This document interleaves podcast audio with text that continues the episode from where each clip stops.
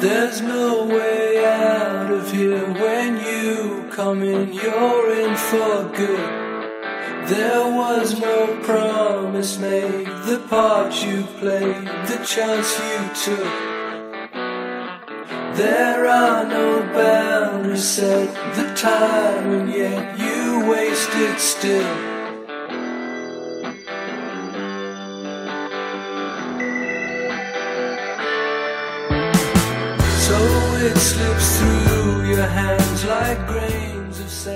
Bonjour à tous, vous êtes sur Fréquence Banane, on est dimanche matin, il est 8h02, on a déjà 2 minutes de retard sur ces 10 heures de live.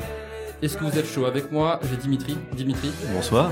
bonsoir, bah voilà ça commence très bien, on est tous au courant de où on est et qu'est-ce qu'on fait.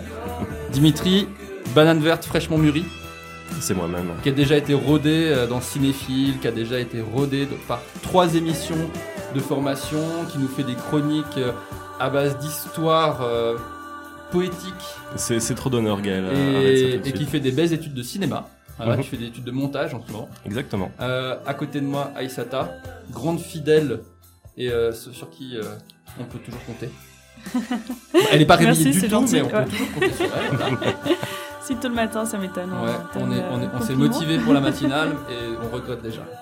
Euh, ensuite, à la technique, on a Tania, pareil, fraîchement mûrie euh, de cette formation, mais qui est, euh, qui est déjà hyper à l'aise euh, à la tech. Donc, Ouais, euh, vite fait. hein.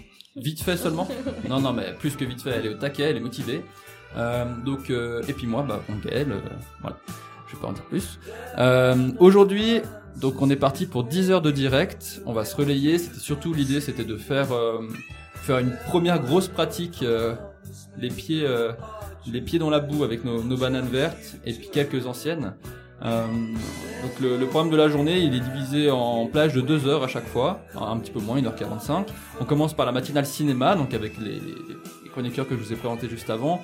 On va vous parler, on va faire une petite actu ciné, on va vous parler de, différentes choses. Je, je laisserai Dimitri euh, en parler juste après. Ensuite, euh, la deuxième plage, ce sera le morning PLS, donc la, la position PLS que vous connaissez tous, hein, la position latérale de sécurité. Attention, il faut bien mettre la tête en arrière pour ne pas s'étouffer avec sa langue. C'est très important parce que si on se met à vomir et que la langue est en arrière, on meurt. Donc ce n'est pas le but de la PLS, il faut pas mourir. Voilà. Donc la PLS, euh, ce sera une émission orientée euh, Q, Q euh, comme la lettre de l'alphabet. Euh, donc sujet euh, orienté sexualité féminine. Donc, euh, mais il y aura pas que des femmes qui vont en parler. T'es dedans, Dimitri je crois. Non, je suis Ah pas non, c'est Lohan qui est dedans. C'est. Lohan qui est dedans, il va parler sextoy et ça va être trop bien. Voilà, parfait. J'ai très très Euh, hâte de donc le morning. PLS qui sera à partir de 10h jusqu'à euh, jusqu'à 11h45 midi. Ensuite, on fait une petite pause repas parce qu'il faut bien quand même qu'on fasse des pauses. Manger. Et euh, on vous fera écouter un super album de Easy Star All Stars, qui est un groupe euh, euh, orienté reggae, qui fait des reprises d'albums par reggae, et qui sont juste géniales. Génial, donc là ce sera l'album Radio Dread, donc, du groupe Radio... Radio... Ed. Et ouais, ouais, ils se sont pas foulés sur ça, mais c'est bien trouvé, Radio Dread. Donc super album, vous allez voir, ce sera une heure de, de, de kiff. Ensuite, euh, à, à 13h, l'équipe de Yaka Brunché, ce sera euh, une émission, alors toute nouvelle émission sur Fréquence Banane, émission Gangbang. Game Bang et pas Gangbang, ok Oui. Game Bang. Et euh, en fait, c'est une émission euh, faite par des membres d'une association de ludologie, donc de jeux, euh, qui vont vous parler euh, jeux vidéo, jeux de société, un peu tout. Et ils sont fraîchement arrivés dans notre radio et ils vont créer une- cette émission Game Bang et c'est la, la première de l'émission en fait, donc on, qu'on inaugure aujourd'hui. À 15h, la plage Lazy Sunday, qui, qui va être une plage musicale de, de sound tripping. Donc on aura, euh, on aura des mix euh, sur, euh, sur vinyle Mhm, Tout à fait. et, et autres joyeusetés. Mhm. On aura aussi des mix un peu plus orientés DJ avec, euh, avec Lohan. Donc on espère que ça va vous plaire. Et on finira par une heure, la dernière heure de la journée à 17h avec Bloody Sunday. Et là on vous laisse la surprise de cette plage horaire. Euh, on espère que vous serez encore avec nous à ce moment-là. Tout de suite, euh, je propose qu'on attaque cette matinale cinéma avec Cinéphile.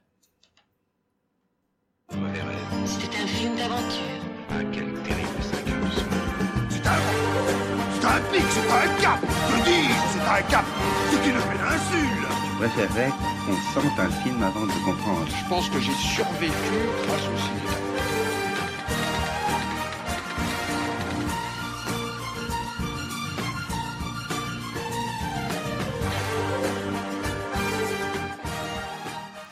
Qu'est-ce que j'aime ce jingle, putain. Alors, aujourd'hui, avec l'équipe de Cinéphile, nous allons notamment parler de The Irishman, le dernier film de Martin Scorsese, et de sa sortie polémique sur la plateforme Netflix. Mais avant cela, on va peut-être commencer par notre euh, petite actu ciné, juste après la musique qui va suivre. Il s'agit de Scatman. Tu peux le refaire comme tu l'as très bien fait. Très bien, merci. Merci Gaël. Voilà. À tout de suite. Merci beaucoup. Voilà. Voilà. I'm a scat man.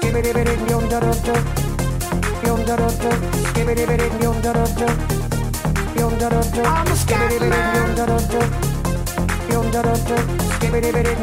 man. Gracias.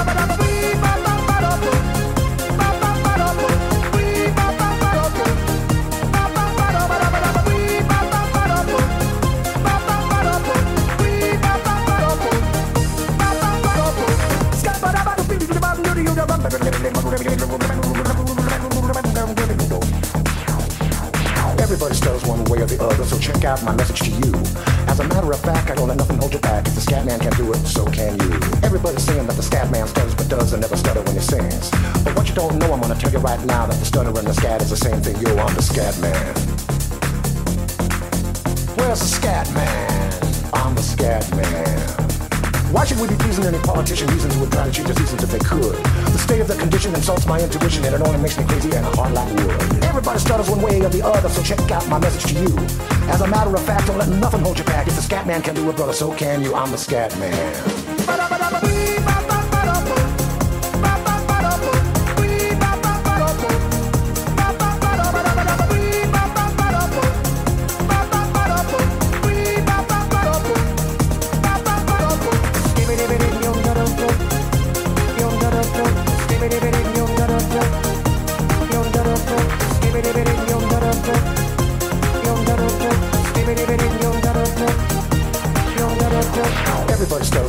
The other, so check out my message to you.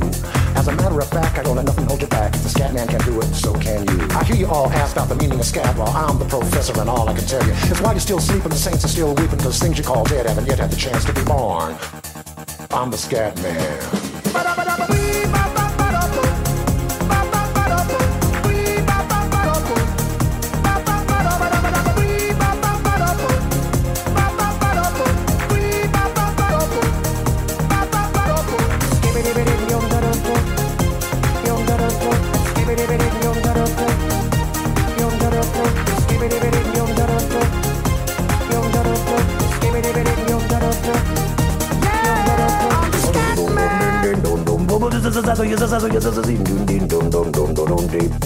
Where's the scat man?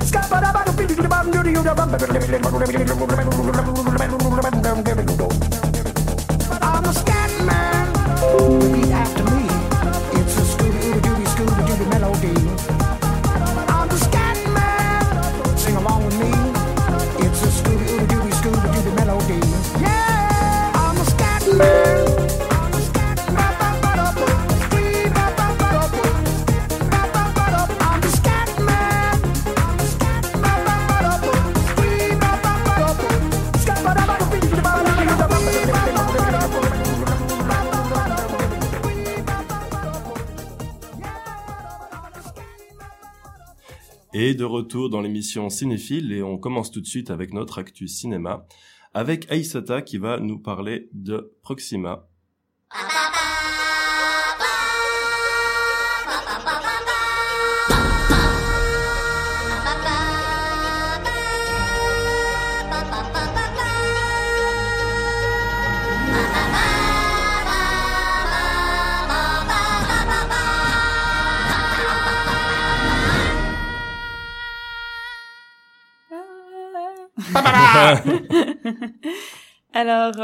Voici pour parler de Proxima, un film que j'ai vu hier. Donc, ce film porte sur une astronaute qui s'appelle Sarah Laureau, qui rejoint une équipe se préparant pour une émission spatiale d'une année. On suit donc son entraînement intensif à Star City, la ville des astronautes en Russie, où elle rejoint le reste de son équipe. Ce faisant, elle quitte sa fille Sarah et, en plus de faire face à un entraînement physique sans relâche pour réaliser son rêve d'enfant, elle doit gérer sa relation avec sa fille et les remarques des personnes sur son lieu de travail, doutant de ses capacités et de ses qualités en tant que bonne mère ou encore de ses décisions. Donc ce film est réalisé par Alice Wincourt qui a déjà fait déjà plusieurs films sur euh, les femmes, leurs conditions, leur vie. Et euh, l'actrice principale sera Eva Green qu'on a plutôt euh, l'habitude de voir dans les films américains et là elle revient pour un film français. Donc elle est française à la base, mais son accent est tellement bien que que j'ai été étonnée.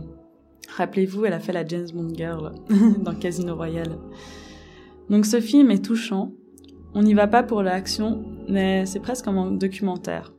Il parcourt le personnage, ses difficultés, ses peurs, et on a aussi peur lorsqu'on voit lorsqu'on voit euh, Sarah euh, pardon lorsqu'on voit Sarah euh, prendre des risques pour sa fille. On est triste quand on constate son déchirement entre vivre son rêve et abandonner, je mets entre guillemets, abandonner sa fille. On a l'impression que c'est si facile pour Mike, un autre astronaute masculin, de laisser sa famille derrière, mais pour elle, Sarah, c'est un déchirement total. Donc ce film est vraiment à voir, euh, autant euh, pour sa qualité en termes de film, euh, donc on est vraiment en Russie à Star City, on est vraiment sur les, la zone de lancement euh, Baïkonour. Baïkonour. Baïkonour. je me tourne vers Gaël, Gaël instinctivement. Je me tourne vers Gaël, super, merci. non, vers Gaël parce que je me suis dit que tu, tu dois connaître euh, ces, ces, ces, ces endroits. Bah, je connais deux noms, je suis jamais allé, mais ouais, ouais. ouais. en tout cas, connaître deux noms. Et, euh, et aussi Cologne où euh, elle évolue avec d'autres astrophysiciens. Qui est dont, dont le père en fait elle vit dans cette relation séparée et c'est le père qui va prendre la relève pour sa fille donc voilà je le recommande c'est vraiment style un peu lent documentaire mais avec vraiment des tensions surtout quand elle est dans les efforts physiques on voit que c'est vraiment pénible mais aussi quand elle doit laisser sa fille. Donc moi je lui laisse 5 bananes parce que c'était vraiment un bon film euh, je rajoute à la dernière minute euh, à couteau tiré comme euh, Actu News. je croyais que Gaël en, allait en parler, mais finalement. Ouais, J'ai pas encore pu le voir, ouais. je profite pour pour en faire quelques mots. Donc ce film est réalisé par Ryan Johnson et on peut y trouver les acteurs comme Chris Evans et Dalian Gregg. Waouh, on retourne sur James Bond. comme quoi tout était prévu. Ça fait deux ans qu'on prévoit ce coup-là. Exactement. Alors du coup, qu'est-ce que c'est Knife Out en anglais? Euh, C'est un thriller presque en huis clos sur le meurtre d'un patriarche d'une grande famille, Monsieur Harlan Trombay. Il a fait fortune grâce à ses livres policiers. Et fidèle à lui-même, l'enquête sur sa mort sera tout aussi palpitante que ses livres. Mais je n'en dis pas plus parce qu'il est vraiment facile de spoiler et je ne voudrais surtout pas révéler euh, par erreur un élément crucial.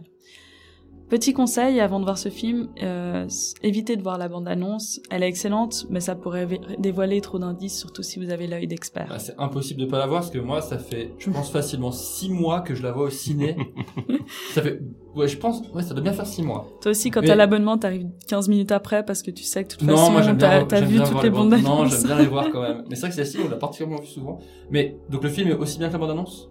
Franchement, j'ai trouvé. Moi, j'étais, j'étais à fond dedans, okay. d'ailleurs. Parce que la bande elle est vraiment géniale. Hein. Ouais. Elle donne hyper envie. Et depuis le temps que je la vois passer, j'ai hâte de voir le film.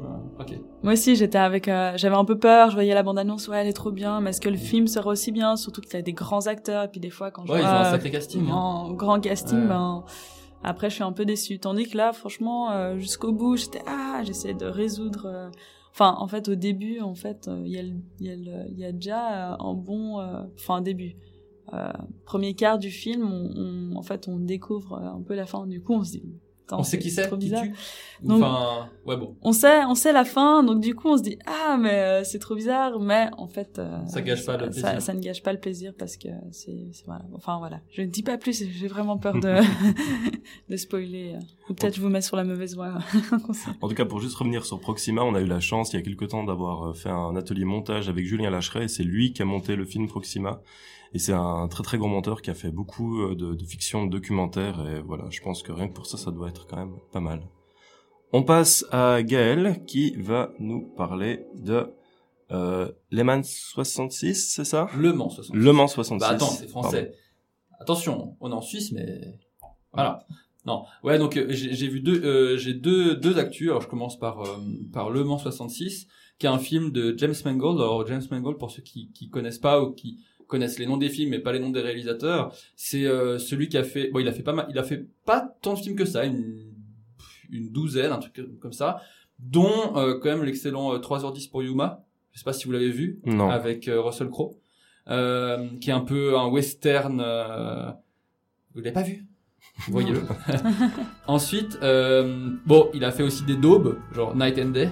Ah, ok, Night ouais. and Day, vous voyez ce que c'est Pas avec Oui. Cameron Diaz et Tom Cruise. Non Il plus. est très très nul. Enfin, de- ok, non, pardon, excusez-moi. De mon point de vue, il n'est pas euh, génial. Mais euh, sinon, il a fait Logan. Logan, vous l'avez vu C'est le, le- Est-ce Ouais, que bien c'est sûr. c'est le tout dernier du coup euh, Alors non, c'est pas le ou tout c'est- dernier. C'est l'avant. ouais. c'est celui d'avant, c'est celui dans le futur où Logan est vieux, Ouais. où Wolverine est vieux. C'est avec la petite fille là. Exactement, c'est avec la, la, la jeune mutante en fait. C'est le dernier de. Non, de- le dernier de c'est Dark Logan. Phoenix, il est nul à chier. Non mais ah non mais dans le sens c'est le dernier de le De gars. Wolverine. Ah, Wolverine, c'est le dernier oui, oui. Wolverine. Euh, oui, oui, c'est- ouais, ouais, c'est ça. Ouais, Ouais, ouais, ouais, ouais. Tout à fait. Et, et vraiment, euh, Logan était incroyable. Oui, c'est vrai. Personnellement, je l'ai trouvé incroyable. C'est lui qui l'a fait. Et euh, bah, donc ce, ce film qui est sorti cette année, euh, Le Mans 66. Alors, faut savoir que euh, en, en Europe, il s'appelle Le Mans 66. Donc, c'est par rapport à la course du, Mans de 1966. Mais à la base, il s'appelait Ford versus Ferrari. Et il semblerait que ce soit une histoire de, de pas des droits d'auteur du coup, mais de de droits de, de, De sur les placement de marques, produits. de placement de produits. Il n'est pas appelé Ford versus Ferrari en Europe, ce qui est complètement con de mon point de vue parce que Ford et Ferrari c'était des noms de famille de Henry Ford et euh, Ferrari, je me souviens plus quel était son, son prénom, euh, qui étaient des, des- ceux qui ont lancé ces marques. Donc ils auraient pu quand même trouver moyen d'appeler le film à son juste titre. Maintenant, euh, donc ce, ce film, euh, il- il- en gros, il retrace l'histoire du, du combat euh, qui est devenu mythique entre euh, Ford et Ferrari, donc les, deux euh, constructeurs automobiles, combat qui a eu lieu dans, dans la course du Mans. La course du Mans, c'est une course de 24 heures qui, est, qui existe depuis... euh, je me souviens plus quand est-ce que ça a commencé le Mans, s'il y en a un qui a envie de taper vite fait, euh, quand est-ce que ça a commencé, si, on trouve l'info. Et hum, il y, a, une époque dans les années 60 où justement Ferrari euh, surdominait la compétition automobile et euh, à cette époque-là justement Ferrari avait gagné les, six dernières éditions du Mans. Euh, six années consécutives, ils avaient euh, fini en première position. Donc c'est 24 heures. Pendant 24 heures, les voitures tournent. Euh, chaque voiture a deux pilotes assignés et ils se relaient. Ils font chacun euh, 4-5 heures euh, euh, d'affilée. Et Ferrari dominait complètement la compétition. Et euh, Ford euh, a décidé de rentrer là-dedans. Ford, qui était connu à la base pour faire de la production de masse de voitures, Ford, c'est l'entreprise qui a lancé la, production en chaîne, euh, qui, a, lancé le concept de la production en chaîne. Et c'est pour ça qu'ils ont pu vendre autant de véhicules. Mais ils n'étaient pas connus pour faire des voitures d'incroyablement bonne qualité. Et ça n'avait pas la classe et la réputation de Ferrari. Et ils se sont lancés dans, dans, faire de la course, Ford. Et en gros, l'hi- l'histoire, euh, euh, le, film retrace l'histoire de, de, Shelby. Donc Shelby, c'était un, un, ancien coureur automobile qui est devenu après manufactureur de voitures. Et puis, euh, il, faisait du, il faisait le design des voitures, mais aussi surtout l'aspect mécanique. Et il a, il a collaboré avec, avec Ken Smith. Donc euh, Ken Smith qui était un pilote hyper doué, mais euh, très caractériel, et qui avait du mal à percer un peu dans le milieu. Et ils ont collaboré ensemble pour euh, construire la Ford GT, qui a été la voiture qui a permis à Ford de, gagner le Mans en 66. Donc le film, les, les deux acteurs principaux du film, c'est Matt Damon, donc qui joue, joue Carol Shelby, et Christian Bale qui joue Ken Smith. Et vraiment, pardon, je dis Ken Smith depuis tout à l'heure, c'est Ken Miles, excusez-moi. Et alors le jeu d'acteur, il est génial en même temps qu'on a Matt Damon et, et Christian Bale dans un film. Christian Bale, à son habitude, il, euh, il se met à fond dans les rôles. hein. Mhm. Donc euh, là, il est à nouveau tout maigrichon. Euh, et et le, le jeu d'acteur est vraiment, est vraiment propre. Ça, ça, on est vraiment imprégné par le film. Par contre, ils ont bien fait de pas l'appeler en Europe Ford versus Ferrari parce que on voit pas vraiment le combat entre Ford et Ferrari. Tout le film est quand même principalement basé sur Ford.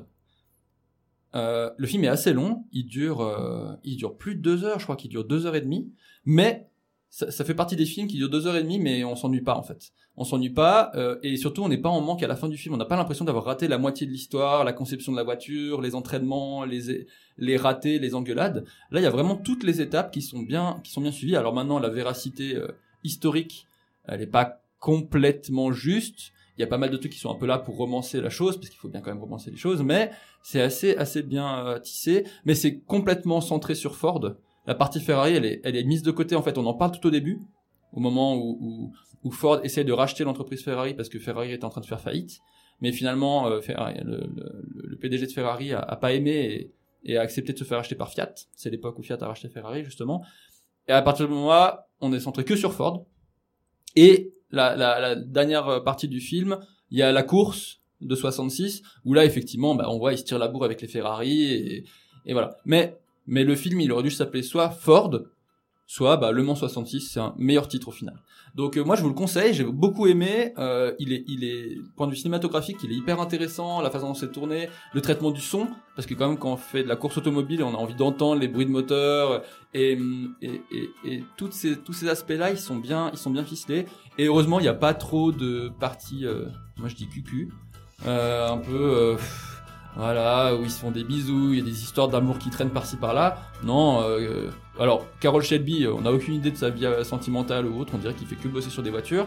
Et puis Ken Miles lui il a une femme et un, et un fils. Mais en gros sa femme euh, elle est là un peu pour lui, lui faire se bouger le cul. À la fois elle est pas contente qu'il fasse ces trucs là qui sont dangereux mais en même temps elle se rend compte que c'est sa passion elle essaie de, de l'impliquer dedans. Et puis son fils bah il le voit un peu comme un modèle mais mais il s'inquiète aussi pour lui. Mais ça tire pas trop sur la longueur donc euh, je vous conseille vraiment ce film. Moi, perso, je lui mets euh, 5 bananes et demie sur 6. Parce qu'il m'a vraiment plu. Et après, je peux comprendre qu'il y ait des détracteurs. Il y a les gens qui vont dire oui, mais c'est pas cool parce qu'ils ont, ils parlent pas du fait que la Ford GT à la base a été fait en Angleterre euh, et euh, ils ont complètement mis de côté tel et tel ingénieur machin machin. Il faut arrêter un moment. euh, c'est un film, ok, ok, même si c'est sur une histoire vraie, il y a de la romance un petit peu. C'est un film américain. Les Américains sont connus pour quand même se mettre beaucoup en avant ça on peut pas l'éviter. Et euh, surtout, la, partie qui a fait gagner Ford à cette course-là, c'est toute la modification de la voiture. Ok, le châssis de la voiture c'était un châssis anglais, mais ensuite la motorisation et toutes les modifications qui ont été apportées, les tests et les pilotes, c'était des pilotes américains. Il faut avouer qu'ils ont fait un, boulot ouf. Et vraiment, le film, on, est imprégné dedans et, et c'est vachement bien ficelé. Donc, euh, je vous le conseille. Ça marche, merci beaucoup. Et est-ce que tu Ouais. enchaînerais euh, J'enchaîne Ah, tout de suite. Tu Ah, pardon. donnes quelques infos Informations. Ben, pour euh, ben, le- le- la course, donc les 24 heures du Mans, elle, a- elle commence depuis 1923. Ouais. En plus, je devrais savoir au salon de l'auto, j'avais Ah bah le oui, c'est speech en boucle. D'ailleurs, j'ai vu. ouais, c'était assez assez terrible. Mais euh, mais du coup, j'ai vu la voiture et euh, La Ford GT Ouais, bah en L'original- je- enfin, je l'ai même touché en fait du coup parce que je m'occupais de de passer la poussière, tu vois. C'est vrai? Un petit C'était quand cette année? Quel Non, était c'était en 2016.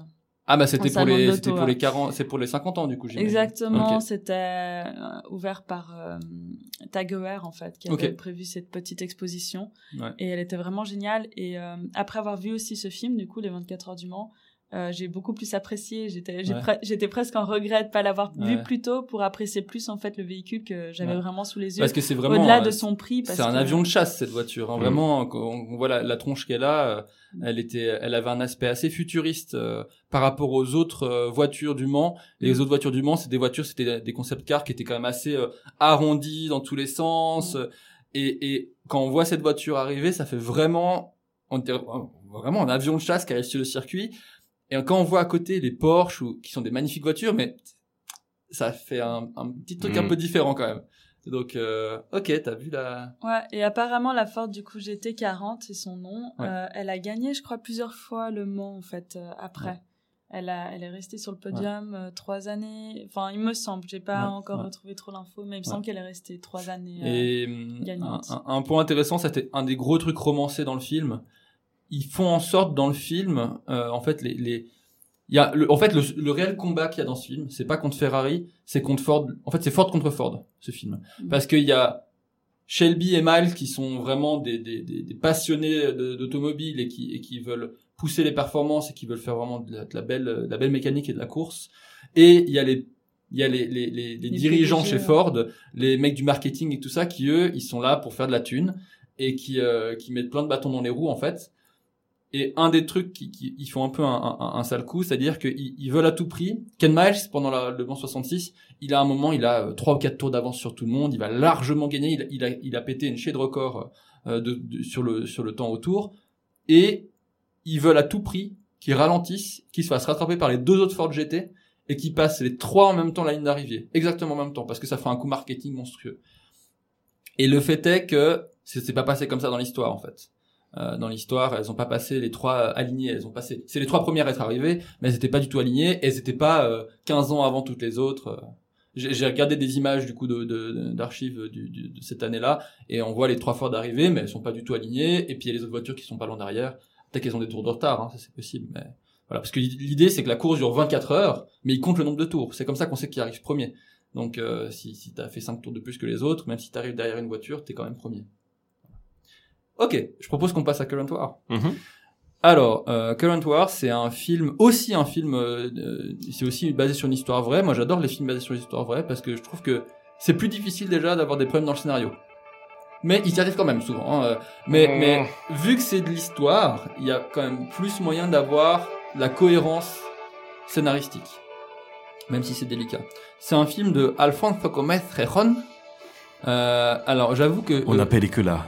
Una película de Alfonso bien. Euh, et un des, un des films que j'ai vu de ce réalisateur, c'était Argo. Enfin, Argo qui avait été, euh, qui avait été dirigé euh, principalement par, euh, par Ben Affleck. Mhm. Je sais pas si vous avez vu Argo, qui était un, un ouais, que j'ai trouvé particulièrement bon. Euh, sinon, j'ai pas vu les autres les autres films de ce réalisateur-là. Euh, donc, Current War, en gros, c'est ça, ça résume l'histoire qu'il y a eu entre euh, Thomas Edison, qui est joué par euh, Benedict Cumberbatch, euh, euh, Westinghouse, je me souviens plus du prénom de Westinghouse parce que j'ai oublié mes notes. Euh, Westinghouse, qui était son concurrent direct dans la dans la, la guerre à, à l'électricité, euh, qui est joué par Michael Shannon, qui est un incroyable acteur quand même. Euh, et de manière très annexe, Nikola Tesla, alors que dans l'histoire, Nikola Tesla, il a une importance fondamentale, mais là, qui est mis vraiment de, de côté, et Nikola Tesla, qui est joué par euh, euh, euh, Nicolas Hult. Euh, et hum, donc, ce film, j'avais pas vu la bande-annonce. On m'en a parlé après avoir vu le film en me disant la bande-annonce, euh, elle mettait vachement en avant le combat entre Edison et Tesla, alors que dans le film Tesla, on le voit 3 minutes et il fait, il a un rôle important, mais pas autant important que dans, que dans l'histoire vraie. Et ce, combat, il est dans euh, éclairer les États-Unis, en gros. C'est l'époque où euh, la- la- l'ampoule vient d'être euh, in- in- inventée. On va pas se mettre à débattre sur qui a inventé réellement l'ampoule à incandescence, etc. C'est en partie Edison, en partie il a un peu piqué l'idée. Il l'évoque vaguement dans le film. Donc dans le film Edison, il est hyper connu par tout le monde, les gens ils veulent tout le temps des autographes de lui. Mais ils évoquent à un moment que bon, l'idée elle est pas venue que de lui. Et c'est le combat entre le courant alternatif et le courant continu. C'est deux façons de, de- de générer l'électricité. Le courant alternatif, ben, le- en gros, le, sens de circulation du courant électrique, il, alterne, comme nom l'indique. Et le courant continu, c'est euh, comme de l'eau dans un tuyau, euh, ça va tout le temps dans le même sens. Et en gros, il, se tire la bourre pour euh, éclairer, pour développer la technologie, pour éclairer les villes. Et Edison, il est convaincu qu'il faut utiliser le courant continu. C'est le courant qui est, le plus connu jusqu'à ce moment-là. Et euh, Westinghouse, lui, il, mise tout sur le courant alternatif. Et en gros, euh, Edison, il, il- c'est un peu un connard, on va dire. C'est pas un gars, c'était pas un super gars. Il avait des très bonnes idées. Hein, c'était, c'était aussi un, très bon inventeur, mais c'était un peu un salaud. Et il a tout misé sa campagne pour pour gagner ce, ce combat-là. Il a tout misé sa campagne sur annoncer que le courant alternatif, il était dangereux et qu'il pouvait tuer les gens, parce qu'on pouvait, on peut choper des des décharges et y passer. Et au final, euh, ils, se mettent à faire de la mise en scène où ils, électrocutent des chevaux et tout pour prouver que le courant alternatif c'est dangereux. Bon, ça c'est ça c'est l'histoire. Maintenant, euh, le film il est assez particulier dans la façon dont il est tourné. Il y a toute la première partie du film, je dirais les 20 ou 25, pr- 20, au moins les 20 premières minutes, on dirait une vidéo YouTube, euh, pas en termes de qualité d'image, hein, mais on dirait une vidéo YouTube dans le montage. Euh, vous vous souvenez quand les vidéos de Norman ont commencé à sortir, les vidéos de Cyprien et tout ça, où le montage c'est tout coupé euh, la- entre entre la moitié, euh, à chaque moitié de phrase c'est coupé, on voit que le plan change très légèrement Ouais, parce ouais. qu'en gros ils font plein plein de prises et puis des jump cuts, ouais. Exactement. Et bah toute la première, euh, toutes les premières 20 minutes du film, c'est ça donne l'impression de ça en fait. C'est hyper rapide, ils mettent en place le contexte, mais on est presque un peu paumé. Je trouve que ça va un peu trop vite et on a l'impression, qu'on se met presque à stresser en voyant toute cette, première, euh, cette intro, et on a un peu du mal à suivre. Et on, perd un peu l'histoire de base des personnages. On, on, on, sait pas vraiment qui ils sont, on sait pas ce qu'ils ont fait. Edison, on sait parce que voilà, il est connu euh, dans l'histoire, il est connu, mais on, perd toutes ces infos là. Après, le film est ralenti. Ça met en place un peu, un peu mieux le, combat actuel. Puis de temps en temps, ça réaccélère, ça re-ralentit. Mais au final, ça, ça sonne quand même un peu bizarre. Le jeu d'acteur, il est bon, hein, c'est un bon casting.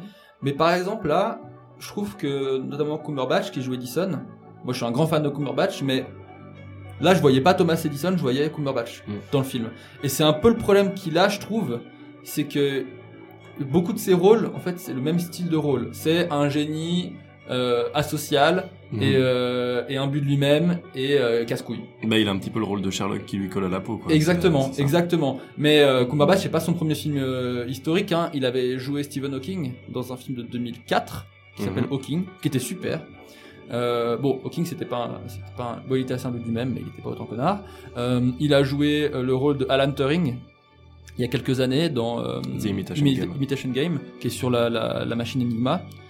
Alan Turing, qui était un grand mathématicien euh, et, et- et un, un des premiers entre guillemets ingénieurs informatiques. Mm.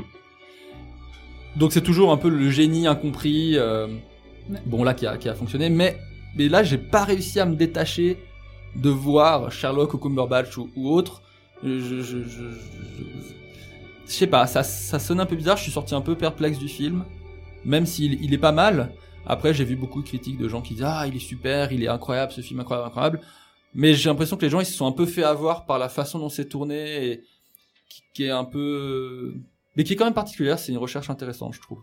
Mais voilà, j'ai été un peu déçu et surtout j'étais vachement déçu du rôle de Tesla qui été complètement mis à part. Euh, Tesla, euh, c'est c'est quand même un, un grand grand génie euh, du, du de la fin du 19e siècle et qui euh, qui a été euh, beaucoup rejeté et beaucoup euh, euh, ses idées ont été piquées. il avait bossé pour Edison à un moment, il s'est fait piquer des idées et tout ça. Et là, le rôle qu'il a, il est assez, je trouve, faible et, Hmm. et ça, ça, ça manque un peu derrière. En même temps, c'est Nicolas Hoult hein, qui le joue. hein. Je, je sais pas ce que t'en penses, mais moi, je- à chaque fois, je trouve que ça. Ah, je le trouve assez plat. Oui, il est plat. Il était On bien dans. Skins. Il a été découvert dans Skins. C'était une série euh, britannique. Ouais, ouais. euh, il avait fait les deux premières saisons. C'était pas mal, mais bah, je- ouais, il, il, il casse pas des briques. quoi. Non, pas vraiment. Ouais, donc euh, Current War, euh, pff, je, lui mets la moyenne. Moi, je lui mets 4 sur 6 parce que je, je, je suis personne pour donner des notes, mais voilà, moi, mon ressenti à moi, il était vraiment euh, moyen. Très bien. Voilà. Bah, Merci Gaël. Et quant à moi, je vais vous parler de Hors Norme, le nouveau long métrage d'Olivier Nakache et Eric Toledano. Donc, c'est ce duo de cinéastes qui nous ont déjà offert euh, Nos jours heureux, Intouchable, Samba, tout ça. Euh, donc, des films qui, à titre personnel, m'ont tantôt beaucoup marqué par leur sincérité et tantôt m'ont bien saoulé par leur aspect euh, très propre et très politiquement correct. Alors, quand je suis allé voir leur nouveau film qui abordait la question de l'autisme et comment on s'occupe des personnes atteintes par cette maladie en France, je m'attendais à une comédie assez mignonne qui euh, remuerait finalement pas grand-chose. Eh bien, que de préjugés imbéciles en cet homme, parce que Hors Norme, c'est un film qui va bien au-delà de la simple comédie et qui euh, nous propose un regard à la fois dur et euh, rempli d'espoir sur les sujets qu'il aborde, et qui nous fait nous poser pas mal de questions sur notre rapport aux autres, et notamment euh, notre rapport à la solidarité. Alors pour vous la faire courte, le film, il raconte l'histoire de Bruno et Malik, deux éducateurs qui prennent sur leur responsabilité des enfants et adolescents autistes que la société refoule, que toutes les euh, que tous les organismes qui s'occupent généralement de ces euh, personnes euh, ne veulent plus. Et comme ils ont monté leur association un petit peu dans leur coin et qu'ils ont décidé de faire appel à des jeunes non diplômés des quartiers difficiles de Paris pour les assister, ils vont devoir se confronter à la noble et juste inspection générale des affaires sociales. Qu'est-ce qui pourrait mal se passer?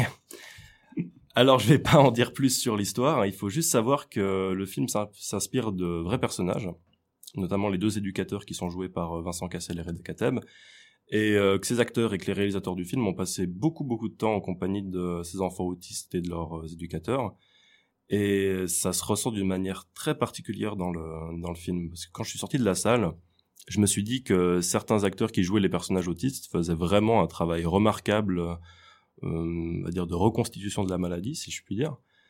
Et en fait, il n'y a aucun travail de reconstitution parce que les acteurs qui jouent ces personnages sont des acteurs qui sont réellement touchés par l'autisme et qui ont malgré tout réussi à tenir un personnage pendant toute la durée du tournage, euh, ce qui est assez ouf euh, et ce qui donne des performances d'acteurs vraiment inédites.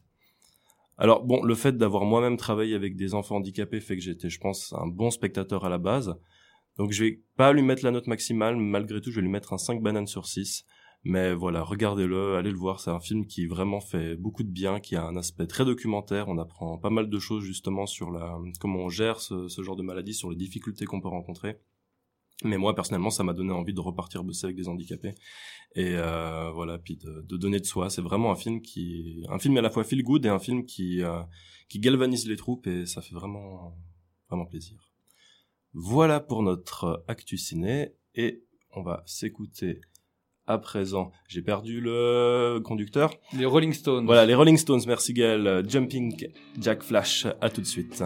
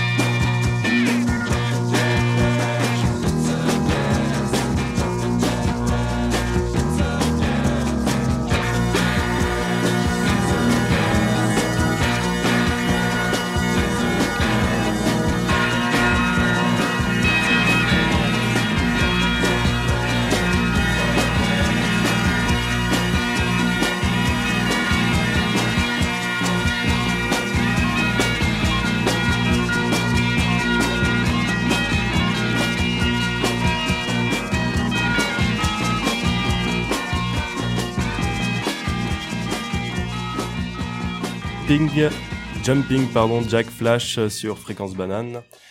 Alors, je sais que l'actu ciné est à présent terminé, mais on voulait quand même vous parler d'un film qui est sorti récemment. Euh, c'est The, Iri- The Irishman, pardon, de Martin Scorsese.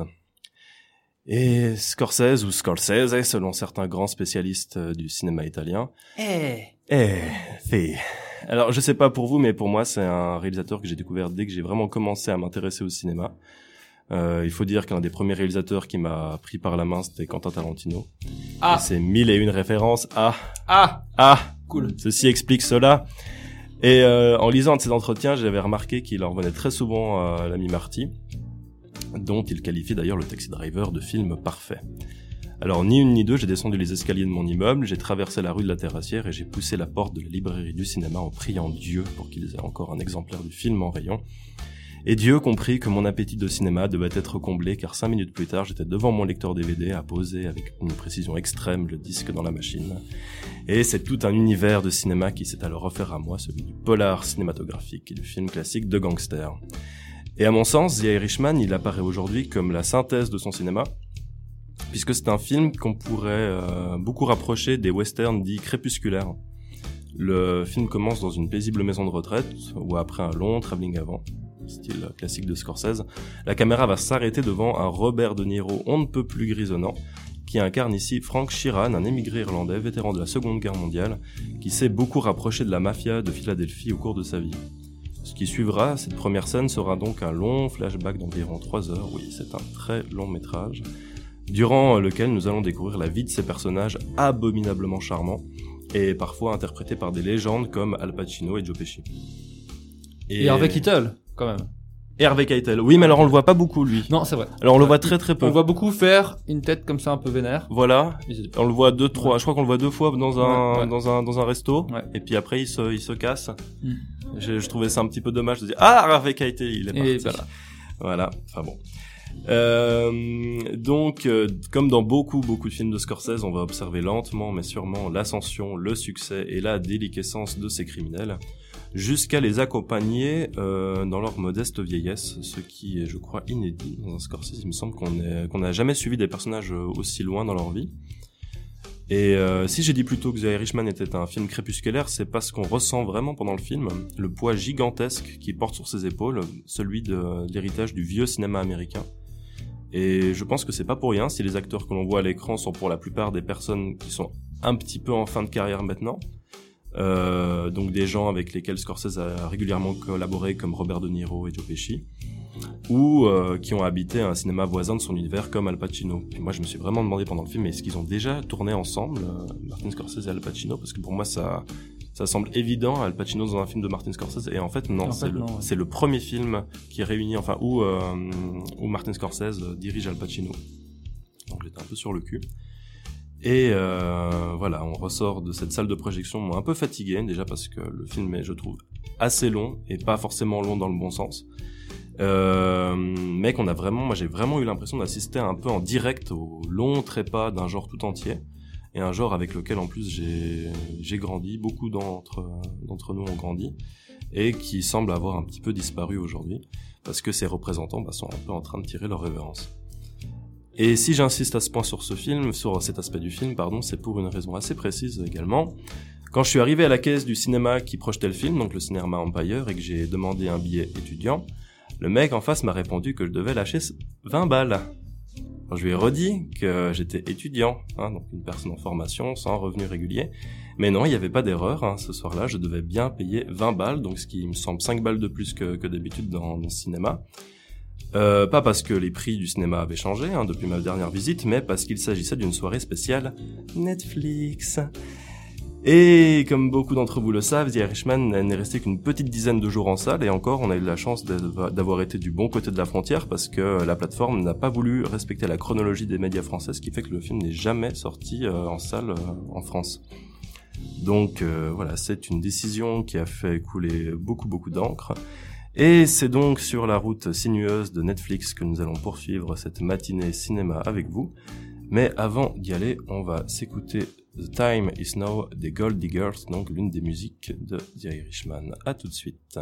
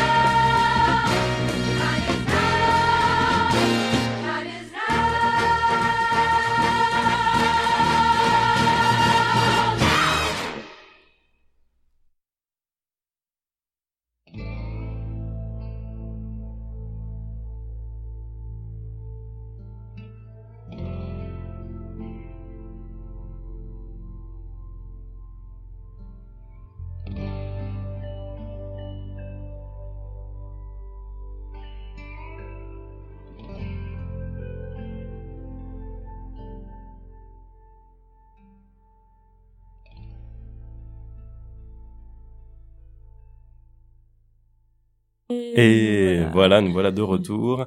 Alors je suis désolé, j'ai complètement oublié de vous demander ce que vous aviez pensé de The Irishman parce que je crois qu'on l'a tous vu autour de cette table. Quand ils auront fini leur messe basse, ils, ils répondront à, à cette question. Moi, j'ai pas aimé. Merci Tania. non, franchement, j'ai pas aimé, c'était trop long. Euh, c'était un peu brouillon, vraiment de A à Z. Au début, quand on voit l'affiche, on se dit euh, superbe, il y a Al Pacino, Robert De Niro, euh, Joe Pesci, on se dit allez, ça va être euh, le film du siècle. En fait, pas du tout. C'est, euh, c'était euh, une tristesse de A à Z. Il y avait, c'était, non, franchement, c'était une catastrophe. D'accord. Moi, je pense que le film n'est pas du tout fait pour euh, nous faire euh, ressentir, faire, euh, faire passer un bon Ouais, ouais. moment euh, sympathique. Je pense qu'il a vraiment ce côté morbide et je pense que du coup, ça, ça se ressent. Bon, pour moi, j'ai vraiment passé un moment où je, me- je me suis dit putain, c'est, long quand même. J'ai vraiment senti les, leur passer, mais je pense que c'est un petit peu le, le but aussi du, du, du film, c'est de nous faire vraiment passer un moment qui soit assez euh, éprouvant. Donc, euh, pour moi, c'est pas, enfin, pour moi, à mon sens, c'est réussi de, à ce niveau-là. Ouais, j'ai eu aussi un peu de mal. J'ai- à la fois aimé. euh, Bon, comme d'hab, j'ai aimé l'ambiance que c'est que, ça que ça a installé, euh, mais parce que c'est une ambiance que j'apprécie de base euh, dans, dans ces films-là justement. Mais je suis d'accord avec toi. On sent que c'est la fin d'un genre hyper historique du cinéma Mm. quand même. Et c'est vrai, je vois pas qui, je vois pas quels acteurs maintenant euh, arrivent vraiment à réincarner euh, la mafia italienne, la mafia. euh, Enfin, je veux dire, ouais, ils arrivent en bout de course. Ouais. Et là, euh, le film, il est, il est, c'est vrai qu'il est un peu trop lent. On peut faire des films lents qui restent bons. Là, euh, c'était un peu lent et en même temps, on en discutait avant à, à la pause. On se retrouve quand même paumé un peu dans ce qui se passe, Mhm. malgré la lenteur. Alors on est paumé parce qu'il y a justement cette alternance entre les trois, euh, trois euh, trames, euh, pas les trames temporelles, les trois euh, euh, périodes euh, où De Niro est relativement jeune, je, dirais, je sais pas, à la trentaine, quarantaine. Après, euh, ils font leur voyage en voiture là, puis la partie de maison de retraite où ils, en gros ils racontent tout.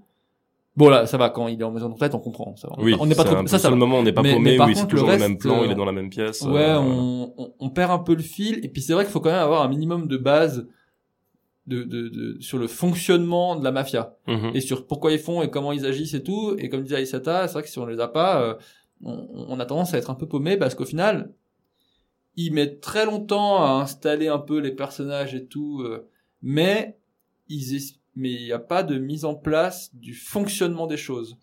Non, mais je qui pense que pourrait c'est être quand même nécessaire, je trouve. Ouais, mais je crois que c'est vraiment un film qui s'a- s'adresse pas aux non-initiés en Ouais, fait. Je pense ouais. qu'il faut vraiment avoir vu euh, Taxi Driver, Mean Streets, Les Affranchis pour bien comprendre vraiment ce qui se passe à l'écran. Ouais, quoi. je suis d'accord.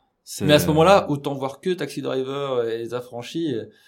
Et celui-là, j'ai pas trop trouvé ce qu'il a apporté. bah pour moi vraiment une synthèse.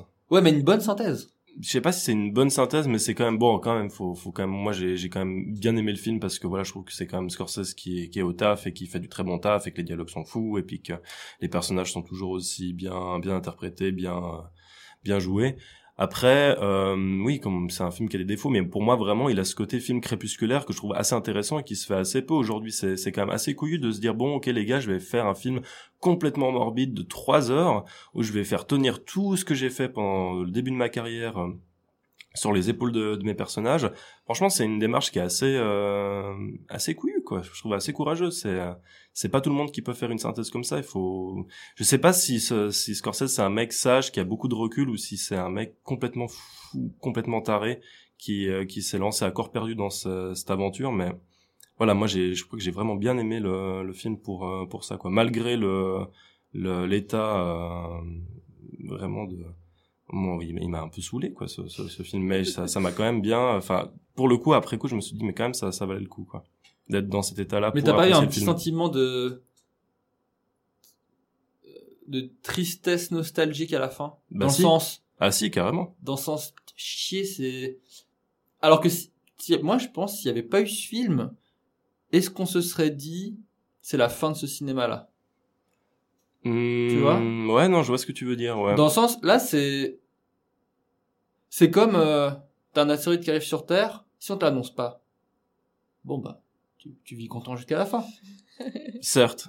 Là je sais pas euh, ça donne l'impression vraiment de- ah ok bon c'est fini. Ouais mais je trouve que c'est quand même bien d'avoir ce genre de film là dans dans dans, dans le paysage quoi. Ça apporte Ouais. un truc. Pas comme pour les westerns crépusculaires je sais pas si vous connaissez un petit peu ce que ça veut dire western crépusculaire mais c'est vraiment les westerns qui marquaient la fin du du, du western américain avec des personnages complètement désabusés qui étaient totalement à l'opposé des, des personnages qu'on avait eu euh, des trucs joués par euh, John Wayne et, et compagnie. Euh, parce que justement ça puis ça vraiment qui ça- sortent un peu de la caricature. Qui sortait alors un petit peu de la caricature Ouais. mais surtout qui était euh, dans une Amérique beaucoup plus euh, violente sauvage et qui nous disait non en fait le le, le rêve En gros, qui avait le rêve évolué, américain c'est mort quoi qui avait évolué au-delà du concept des films voilà un petit ouais. peu comme si c'était des euh, la- enfin comme si c'était la suite de ces premiers westerns Ouais. et que maintenant ils en pouvaient plus qu'ils étaient fatigués puis qu'ils croyaient plus en rien quoi c'est euh, c'est quand même un genre qui a, qui a qui a marqué le cinéma et je trouve qu'il est on n'aurait peut-être pas vu la, la fin comme t'as dit la, la fin du western euh, puis on s'en serait peut-être foutu. Mais euh, je trouve que ça ça il fallait ça valait quand même la peine de, de les faire ces films. Donc euh, donc voilà. Et toi Isata? Euh, pour moi, voilà, comme je l'ai dit, c'est dur de rentrer dedans parce que j'ai aucune, en fait, j'ai pas vu euh, les autres films de, de Scorsese, je l'avoue. Euh, c'est c'est pas trop mon style, mais enfin le seul que j'ai vu c'est Le Parrain. Mais même là aussi, euh, j'ai très peu de souvenirs à part la scène où il mitraille tout le monde, mais sinon. Ou peut-être pas, en fait. Peut-être c'est un faux souvenir, je sais pas. Le, le- Ça, c'est euh, Scarface, je pense, dans souviens. Alors, Ouais, le parrain, non? C'est c'est pas... Où il mitraille tout il- le non, monde. il- dans dans le resto? Non, pas dans le resto. Après, euh, Dans- dans, dans son dans une bureau. espèce de mention. Dans son bureau, de, de- non euh, comment dire, non euh, Ouais, son manoir, quoi. Bah ça, Son- c'est la Scarface. Ouais. Ah, c'est Scarface, en fait. Scarface mais Ah c'est ouais, Brian De Palma qui a fait le film mélange- Ouais. ouais, alors peut-être je coup. mélange tout. Ouais. ça montre euh, mes connaissances. Dans donc du coup voilà, Ouais, après, effectivement, je connaissais pas du tout la situation politique, donc ça c'était assez intéressant. Voilà, après euh, avec un peu de force ou un peu d'attention euh, au cours du film, on arrive à comprendre voilà comment euh, les unions sont utilisées, les syndicats en fait, les unions de syndicats sont utilisés pour récolter des fonds, récolter de l'argent, investir à des endroits et voilà, enfin avoir de la fortune non déclarée. Mais euh, voilà, sans ça, c'est assez euh, assez dur. Et euh, par contre, je retrouvais aussi ce sentiment de tristesse, même si euh, même si voilà, je connais pas trop le genre. euh, vous parlez de fin de genre.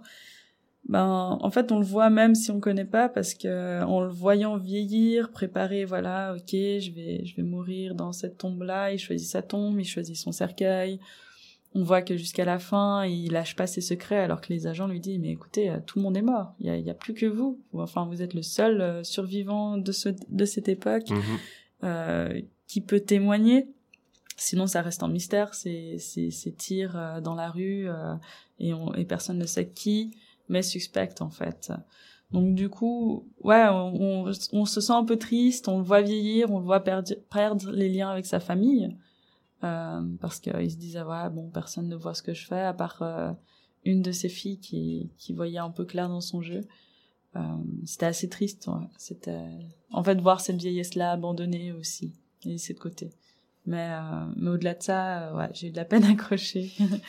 Mais euh, mais c'était intéressant. Il faut, euh, comme vous l'avez dit, euh, il faut peut-être connaître les autres films qu'il a fait, euh, connaître ce, ce milieu de mafia, comment elle s'organisait euh, dans les États-Unis. Donc euh, moi voilà, pour moi personnellement, enfin si je peux donner une note, ce serait ce serait 4 et puis peut-être on peut faire un tour de table comme ça après je mettrai la petite moyenne. Ouais, j'aime répéter, mais je crois que je vais lui donner quand même un 5 sur 6 parce que c'est vrai qu'il a ce côté brouillon qui, euh, qui là pour le coup n'est pas vraiment justifié. Enfin, je comprends pas vraiment l'intérêt de faire un, un montage aussi euh, brouillé et flou. Euh, voilà, mais sinon j'ai quand même beaucoup beaucoup aimé le, film finalement. Bah, je crois que je suis entre deux, euh, parce que je pense que j'ai un peu plus de base que Kaisata dans ce, ce- monde-là mafieux, donc j'ai eu peut-être un peu moins de mal à suivre. Mais je suis d'accord avec toi.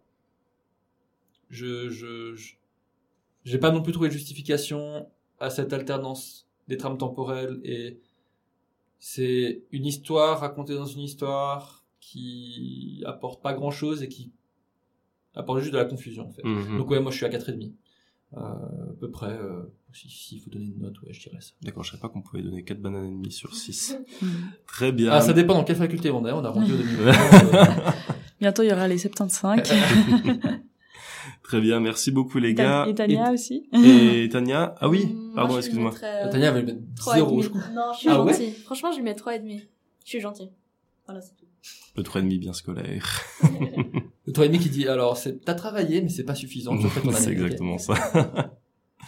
Très bien. Eh bien, est-ce qu'avant de passer euh, au débat Netflix, on s'écouterait pas Jungle Boogie de... Avant, on Euh, parlait plutôt non, des films, alors euh, euh, j'ai parlé en fait de, de films internet. Ah d'accord, ok. Euh, mais qu'est-ce que c'est? Ah, ouais.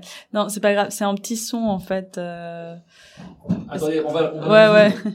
C'est pas grave. En fait, c'est un petit son euh, que vous connaissez sûrement, euh, que j'ai mis pour introduire film internet. Donc, faut le mettre très fort dès le début, parce qu'il se résume en deux notes. Euh, mais qu'est-ce donc On se le demande? Est-ce que t'as une idée, Dimitri, de ce que pourrait être ce petit Des son? Alors, ce petit son, non. Alors, film internet, oui, mais alors, un petit son des films internet, c'est bon, t'es prêt? Ah bah voilà. C'est beau. Il y a un remix qui est fait dessus. ouais, tout ça pour ça. oui, parce que je voulais lancer ce bon tatin qu'on connaît tous, mais après on l'aurait peut-être fait en chœur, euh, ça aurait aussi bien marché. Je sais pas si on le fait aussi. Il y a un remix de French Fuse qui est génial avec ce, ce jingle, c'est trop Ah ouais bien. Ouais, ouais, ouais. ouais, je suis tombée sur plein de remixes quand je le cherchais. D'accord. bah, t'as sûrement écouté Ou celui-là. même le son en boucle pendant une heure. Donc ça faisait tatin, et après ça reprenait, ça Ouais, ça reprenait, doit être stressant, Ça doit être bien, ça. peut-être une petite idée de torture pour euh, ceux qui nous écoutent. Donc voilà, les films internet, qu'est-ce que ça signifie? Ça signifie net et flix. Donc euh, vous avez sûrement reconnu avec ces deux petites notes. Comment passer à côté? Malgré l'absence de publicité à la télé, euh, le grand N et son son ne peut vous être inconnu. Que ce soit un cousin, un ami, un copain qui paye l'abonnement, on a toujours un moyen de trouver un nom d'utilisateur et le mot de passe. Que vous soyez fanat de films ou de séries, il y en a maintenant pour tous les goûts. Si c'est pas votre cas et que Netflix vous est inconnu, voici quelques informations. Si vous vous demandez pourquoi les vidéoclubs ont fermé les uns après les autres, n'allez pas plus loin. L'arrivée de Netflix a sonné la fin des vidéoclubs. Même si euh, le choix n'est pas aussi étendu, il faut l'avouer que regarder un film sans bouger de son canapé ou de son lit a ses avantages. En 2007, les films sur demande sont nés avec Netflix. Avec un abonnement ou celui d'un copain, comme j'ai dit, on accède à un choix immense. Euh, et voici comment ça a commencé. En 1900, vous savez? Une idée 97. Waouh C'est ça? Non. Ah si, je le lis, je suis en train de le lire sur son ordi. Ouais, 1997, putain. Ah ouais? Ouais, waouh Bravo. ça pouvait pas être trop tôt non plus parce que internet et tout ça là. Ouais. Mais euh, t'as dit 1900, je dis bon, ça peut être 99, ça serait marrant. voilà. Ouais, ouais, 90 flex. Euh, 90 90 flex. flex. Ah, Est-ce qu'on peut renommer cette année 1990 flex? Ah si, oui, carrément. ça Ah, un peu. tellement Je note. Euh, Ah, 90 flex. Ah. Donc c'est la naissance de Netflix avec comme acronyme le premier net pour internet et flix pour film en fait euh, une façon de dire à l'américaine. Euh, en 1999, c'est les abonnements mensuels qui commencent. Donc en abonnement, c'est égal à une livraison à domicile dans DVD. Et euh, donc aux États-Unis, hein, c'est pas en Suisse qu'on avait ça. Mhm. Et en 2007, euh, c'est la vidéo en demande sur ordinateur qui est, qui est disponible. En 2010, c'est l'expansion mondiale, d'abord l'Amérique du Sud, puis les pays anglophones. 2011, on s'ensuit. Les Pays-Bas, où il y a d'ailleurs le siège du groupe pour la section européenne. Et maintenant, euh, l'extension qui se fait jusqu'en 2017. Au fil des années, le nombre d'abonnés ne cesse d'augmenter pour atteindre... Vous savez quoi? Toi, tu sais, Dimitri, t'es à côté de moi. même pas. euh, Alors, je lis. Waouh. 130, 139,26 millions en 2018. c'est énorme. Donc l'entreprise n'a cessé d'évoluer en 22 ans, bien plus que moi qui en ai 27 d'ailleurs. à présent, elle acquiert les droits d'explo- d'exploitation et se lance dans la production de films et de séries. Elle projette même ses films au cinéma. Peut-être, euh, j'imagine, pour se lancer dans la course aux Oscars. Oui, pourquoi pas, évidemment. On se demande. On se demande, tiens donc. Car oui, pour participer aux Oscars, il faut euh, être diffusé au grand écran. mhm. Et il y a eu déjà plusieurs regrets, notamment avec ok. Okja, Okja, je sais jamais comment on prononce ce film. Bref, le dernier film de, non pas son dernier film, Avant-dernier. avant du dernier coup. film de, de Bong Joon-ho, euh, le réalisateur de Parasite. Donc, euh, qui aurait euh, donc reporté vraiment tous les prix si seulement il avait passé au grand écran. Tous les prix, je sais pas. Ah, j'étais pas spécialement convaincu. Suivant par, certaines critiques, euh, Ah je ouais d'accord, Parce qu'il y, y a eu plusieurs critiques disant voilà qu'il était mieux que Parasite, c'était vraiment, enfin pas mieux que Parasite, mais déjà c'était le lancement quoi, donc euh, c'était un bon, euh, c'était un très bon film quoi. Mais après voilà, euh, je l'ai mis à discuter parce que je me souviens que tu l'avais moins bien aimé.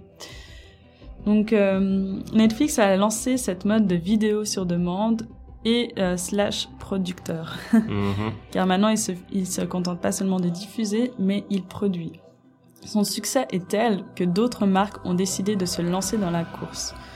Il y a Amazon, Apple, Disney. Donc euh, Apple, comme vous le connaissez, avec Apple Plus, et Disney avec euh, Disney Plus. On réaccueille euh, Gaël dans le studio après euh, qu'il ait lui-même accueilli euh, d'autres euh, d'autres Ouais, bananes. j'ai accueilli les suivants. Eh oui, car la relève est déjà présente. donc euh, voilà, je disais que plusieurs, euh, donc il y a plusieurs euh, autres grands groupes qui se sont lancés dans la, cour- dans la course, comme Amazon, Apple et Disney. Et certaines, euh, et dans le cas de Netflix, euh, ils ont même des fois repris euh, des séries qui ont été abandonnées par leur chaîne. Euh, C'est le cas de la série Lucifer, qui est maintenant euh, sous Netflix. Donc, en tout cas, du, côté du consommateur, on assiste à une diversification des programmes, des films, des séries et des mini-séries. Je tiens à le dire, c'est un autre genre. C'est des séries d'une saison, en général 6 épisodes ou 10, euh, mais moins que 20 habituels. De toute façon, séries. maintenant, il y a quasiment plus aucune série nouvelle qui font du 24 épisodes, je crois. hein. Mhm. Parce qu'ils ont, ils ont peur que ça marche plus et tout ça, donc ils font des demi-saisons. et- Et après, peut-être la deuxième saison, après, ils rallongent les épisodes où ils en font plus. euh. Ouais, je sais- mais ça, ça, ils font encore ça? Ben, il me semble pour Viking, par exemple, ils avaient genre la première, il y avait peut-être 10 épisodes, après c'est passé à 15, pas 20, mais... euh, Ouais, mais c'était encore un peu la période de transition, je crois. Maintenant, les séries, j'ai vraiment l'impression que, que c'est tout court, Mhm. tout le temps. C'est hyper rare. euh. Les, les rares séries qui sont encore à 24 épisodes, elles viennent de finir, quoi. Big Bang ou autre, euh, euh, elles, ont, maintenant. C'est un peu dommage, je trouve. Ça va trop vite, les saisons, maintenant. Mm. Ouais, on a surtout sur Netflix où tout sort en même temps. Bah, ça dépend les séries. Enfin, en général, avant dépend, déjà aussi, ils ouais. sortaient... euh, Ça dépend un peu des séries. Il y a des séries qui sortent une fois par semaine encore. Ils gardent un peu ça, mais. Mais ce qui était de Netflix, c'était vraiment qu'ils sortaient Ouais, tous en ouais, même temps. enfin, ouais, on regarde ouais. The Crown, euh, bam, on vrai. a toute la saison qui est, vrai. disponible. Donc, euh, c'est vrai, il y a un vrai bouleversement, un changement de notre manière de consommer. Et aussi euh, de ce qui nous est euh, amené. Comme on le voit euh, pour le cas d'Irishman, où des grands réalisateurs se lancent sur le petit écran. Et maintenant, même les acteurs aussi, de même, naviguent entre le petit et le grand écran, comme Nicole Kidman avec Big Little Lies, donc une série pas de Netflix, mais de HBO, il me semble, qui est aussi fantastique. Mais voilà, on retrouve des grands acteurs qui passent aux séries dans le but de stimuler en fait ce- ces nouvelles plateformes. Et on peut voir des nouvelles séries avec Apple, euh, la série C. S Ah, c'est avec E. euh, Momoa là. Ouais, Ah, J'ai ouais. pas vu. Elle est, Elle bien? vu un peu? Ouais. ouais. ouais, ouais, franchement, elle est, elle est cool. C'est un monde où euh, post-apocalyptique où euh, la population est descendue à 2 millions d'habitants et euh, il ne peut plus voir. Donc voir est devenu un concept, euh, une, euh, une, une, une légende et même euh, il est hérétique. Enfin, c'est hérétique de parler. euh, c'est une hérésie de parler de, la vision. Donc c'est assez intéressant et je trouve que c'est bien fichu parce que les, combats ou autant leur euh, village est bien pensé bon après voilà euh, je, je connais pas de, de non voyants peut-être que les personnes qui les connaissent seraient ah mais là ils a- ce serait un peu trop compliqué ou ça, ils ont surdéveloppé pas. leurs autres sens, je pense, non? Oui, Mhm. oui, là aussi, on voit que même en fait, euh, on a, il y en a un qui est, qui est, en fait, on arrive dans ce moment où euh, la femme est enceinte et elle a deux enfants d'une personne voyante. Et euh, voilà, ces deux enfants grandissent assez vite entre le premier, dans le premier épisode. Et on voit que euh, dans le deuxième épisode, pardon, et euh, et on voit que même s'ils voient et puis qu'ils sont oui, je pourrais clairement euh, tuer cette personne-là sans qu'elle le sache et qu'elle sache ils se pas- disent ils que ce soit ayant Dieu. vivants, ou- Ben, d'un autre côté, ils sont face à des gens où ils ont leur sens hyper développé. Donc, ouais, t'a- t'arrives peut-être à voir la personne, tu peux lui tirer un arc et une flèche, et puis après, la personne, ben voilà, c'est fichu. Mais elles peuvent aussi sneaker sur toi parce qu'elles font pas de bruit, tandis qu'elles, elles t'ont entendu. Donc ça, c'est assez, assez fou. Donc ça, ça rééquilibre un peu les, les enjeux. Et, euh, et voilà, je trouve pas mal. Il y a aussi la série Mandalorian de Ah, j'ai pas commencé. Disney+. Plus. Ça, faut, faut, faut, ouais, faut je, faut je la pour tous les fans de Star Wars. Franchement, elle est bien faite. En fait, c'est c'est c'est c'est ce qu'on trouve. Il y a une qualité au niveau du du film. Enfin, après peut-être pas une qualité au niveau du scénario, mais euh, de de de en fait de Visuellement, de- des effets spéciaux, euh, euh, les prises, c'est du cinéma. Donc Stranger Things aussi, comme vous écoutez sur la bande son, c'est la musique de Stranger Things. Là aussi, je la trouve très bien faite de Netflix au niveau des effets spéciaux. On n'est pas du tout dans les vieilles séries comme avec, allez, on va dire Smallville. Pas Smallville, ok Non, mais Ok, il y a des j'adore, j'adore. euh, son Non. chien, il s'a- il s'appelle Shelby, ok Et ça, rien que ça. Voilà. non, mais j'aime. À part ça, je suis contente de trouver quelqu'un d'autre qui aime aussi Ah bah Smallville. Smallville, c'est mon enfant, ça. toi. T'as t'as regardé les 10 saisons du Mais coup. ouais. Euh, D'ailleurs, Smallville, c'est une des séries qui a fait la transition où avant je regardais la trilogie du samedi sur M6, qui était quand même super, la trilogie du samedi et des bons trucs. Et j'ai transitionné vers télécharger comme un gros porc. et j'ai fini Smallville en téléchargeant comme un gros porc. Ouais. Très très bien. Donc voilà, il y a une évolution par rapport aux films, aux séries. Je voulais faire un petit tour de table d'abord. euh, quel euh, film ou série vous a fait vibrer sur Netflix Ou euh, qu'est-ce qui vous dérange euh, Enfin, ou quelle série vous a dérangé et puis vous a pas plu. Donc des séries Netflix ou des séries qu'on a Alors vues plutôt sur Netflix. ouais, vu qu'on est un peu sur le thème. Mais après, Mhm. ça peut être euh, autre. Comme moi, j'ai parlé d'Amazon euh, et puis enfin de, de, de l'Apple, l'Apple Plus et du Disney Plus. Mhm. Moi, c'était vraiment Godless, en fait. Moi, j'avais pris un, un mois d'essai gratuit juste pour regarder Godless. C'est une euh, série euh, western, enfin une mini-série, puisqu'il y a que 10 épisodes qui font un peu plus d'une heure, je crois, je sais plus exactement. Mais euh, c'est vraiment une série avec euh, notamment Jack O'Connell, donc qui joue aussi dans, dans Skins, qui jouait euh, Cook. C'est lequel? C'est le, le, le mec dans les saisons... Un euh, peu, une tête un peu rond. Ah, c'est les deux premières saisons ou pas? Non, c'est J'ai les- aimé que les deux premières, après j'arrête. D'accord, ok, alors c'est pas grave. Alors t'as loupé le meilleur du coup. C'est vrai? Ah oui, oui, oui. Ah, moi je trouve que vraiment les, c'est, c'est vraiment cette génération, donc la deuxième génération. donc Parce qu'ils switchent toutes les deux saisons. Hein. Oui, Ouais. donc la, la 3-4 pour moi était clairement Ah ouais? au-dessus de la. Ah oui, ah oui. Enfin après ça, voilà, tout le monde, personne n'est d'accord sur quelle euh, génération est, est la meilleure. Pour moi, c'était euh, c'était la deuxième, celle qui m'a le plus marqué, et notamment parce qu'il y avait Jack O'Connell dans le rôle de Cook, qui était un espèce de petit gars complètement. euh, complètement voyou, complètement timbré, complètement avec une gueule de vieil irlandais, euh, alors qu'il avait que 20 ans. Et il est de retour, du coup, cette, enfin, il était de retour dans cette série, puisque ça commence à dater. Et c'est, on parlait de western crépusculaire, bah ça pourrait être une série de western crépusculaires. Et euh, c'est génial. Enfin, je vais pas, je peux pas tout vous raconter comme ça parce qu'il y aurait beaucoup, beaucoup trop de choses à dire. En gros, ça se passe euh, dans une euh, ville minière après un coup de grisou qui a emporté tous les hommes du village et du coup, cette ville n'est dirigée que plus que par des, des femmes qui tentent de survivre. Et c'est trop bien. Et je vois qu'Aïsata fait des petits bonds sur sa chaise. Est-ce que tu as envie de t'exprimer sur euh, cette série Elle se met à pleurer de joie. Oui, c'est c'est magnifique. Alors, euh, qu'est-ce que qu'est-ce qu'on fait entre Euh, oui, je Oui. l'ai vu, je l'ai vu. D'accord. Il a fallu quand même j'étais- 10 minutes hein, pour que ça. hein. C'est le matin. Ceux qui me connaissent savent que 9h12 c'est encore tôt. ouais, effectivement, je l'ai vu, euh, je l'ai vu, génial. Vraiment euh, épatant, bien fait. euh, Ouais, euh, genre de série que j'ai dévoré, même si je devais le voir avec mon copain, ben j'avoue que j'ai regardé de mon côté. D'ailleurs, il a pas fini, je crois, lui. Mais moi, moi, je, je, je l'ai j'ai enchaîné. Quoi. Ouais, ouais. Bah pareil. Bah du coup, j'avais j'avais qu'un mois pour le, la regarder.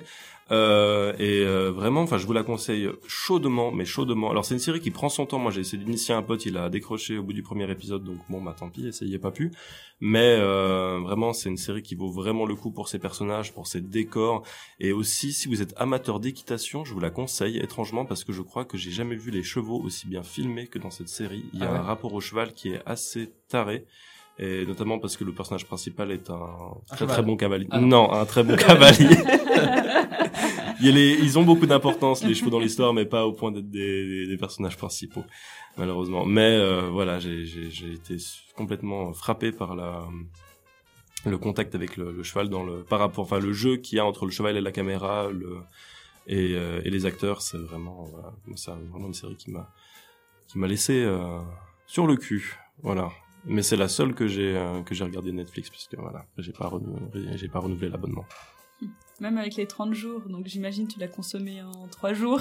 Euh, non, non, j'ai quand même, non, j'ai quand même, non, j'ai quand même savouré, j'ai, j'ai fait mon petit mois, et puis après, j'ai dit, voilà, allez, chaud. Au revoir, et puis voilà, j'ai pas renouvelé l'abonnement.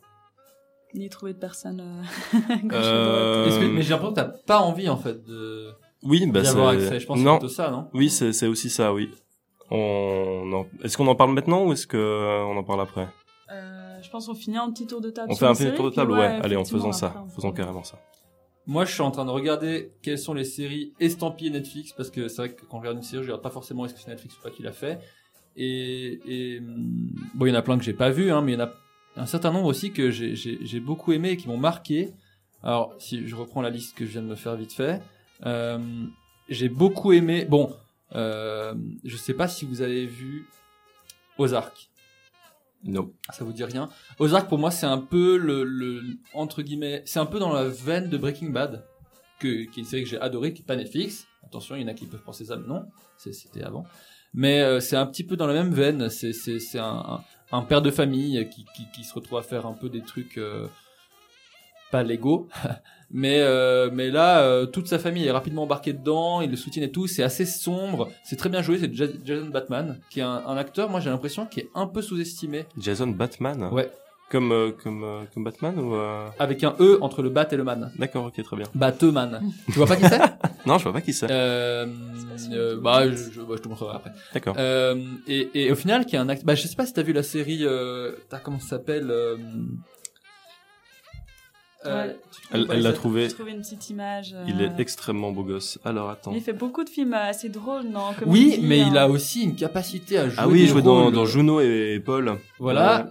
Euh, Paul l'extraterrestre là, le truc. Paul l'extraterrestre, ouais. Il joue dedans? Il joue dedans. Il joue le, le, le mec qui les, qui les recherche, là. Ah oui, c'est vrai. Z. vrai. Ah oui, c'est Il juste. joue c'est juste, Z. vrai. Et il est timbré ce film. hein. Ah, complètement. Euh, Mais non, mais il a fait une- la série euh, Arrested Development.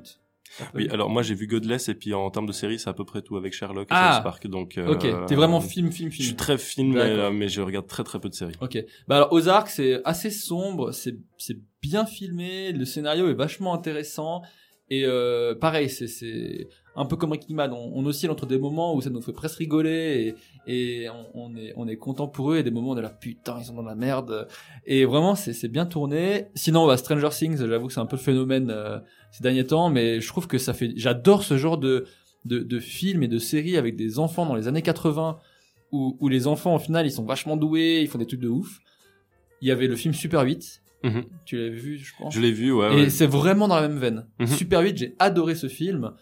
C'est Spielberg, non? Non, c'est alors ça, il fait justement tout le film. Moi, ce qui m'a justement un petit peu dérangé, c'est que hein. c'était pour moi du Spielberg un peu En repompé. fait, c'est pas lui. et c'est ouais. pas lui, non, c'est Ouais. DJ Abrams qui a Ah réalisé oui, le- c'est Abrams, c'est juste. Voilà. Ouais, ouais, pardon. Et, et donc Stranger Things, c'est vraiment dans la même veine. J'avais adoré.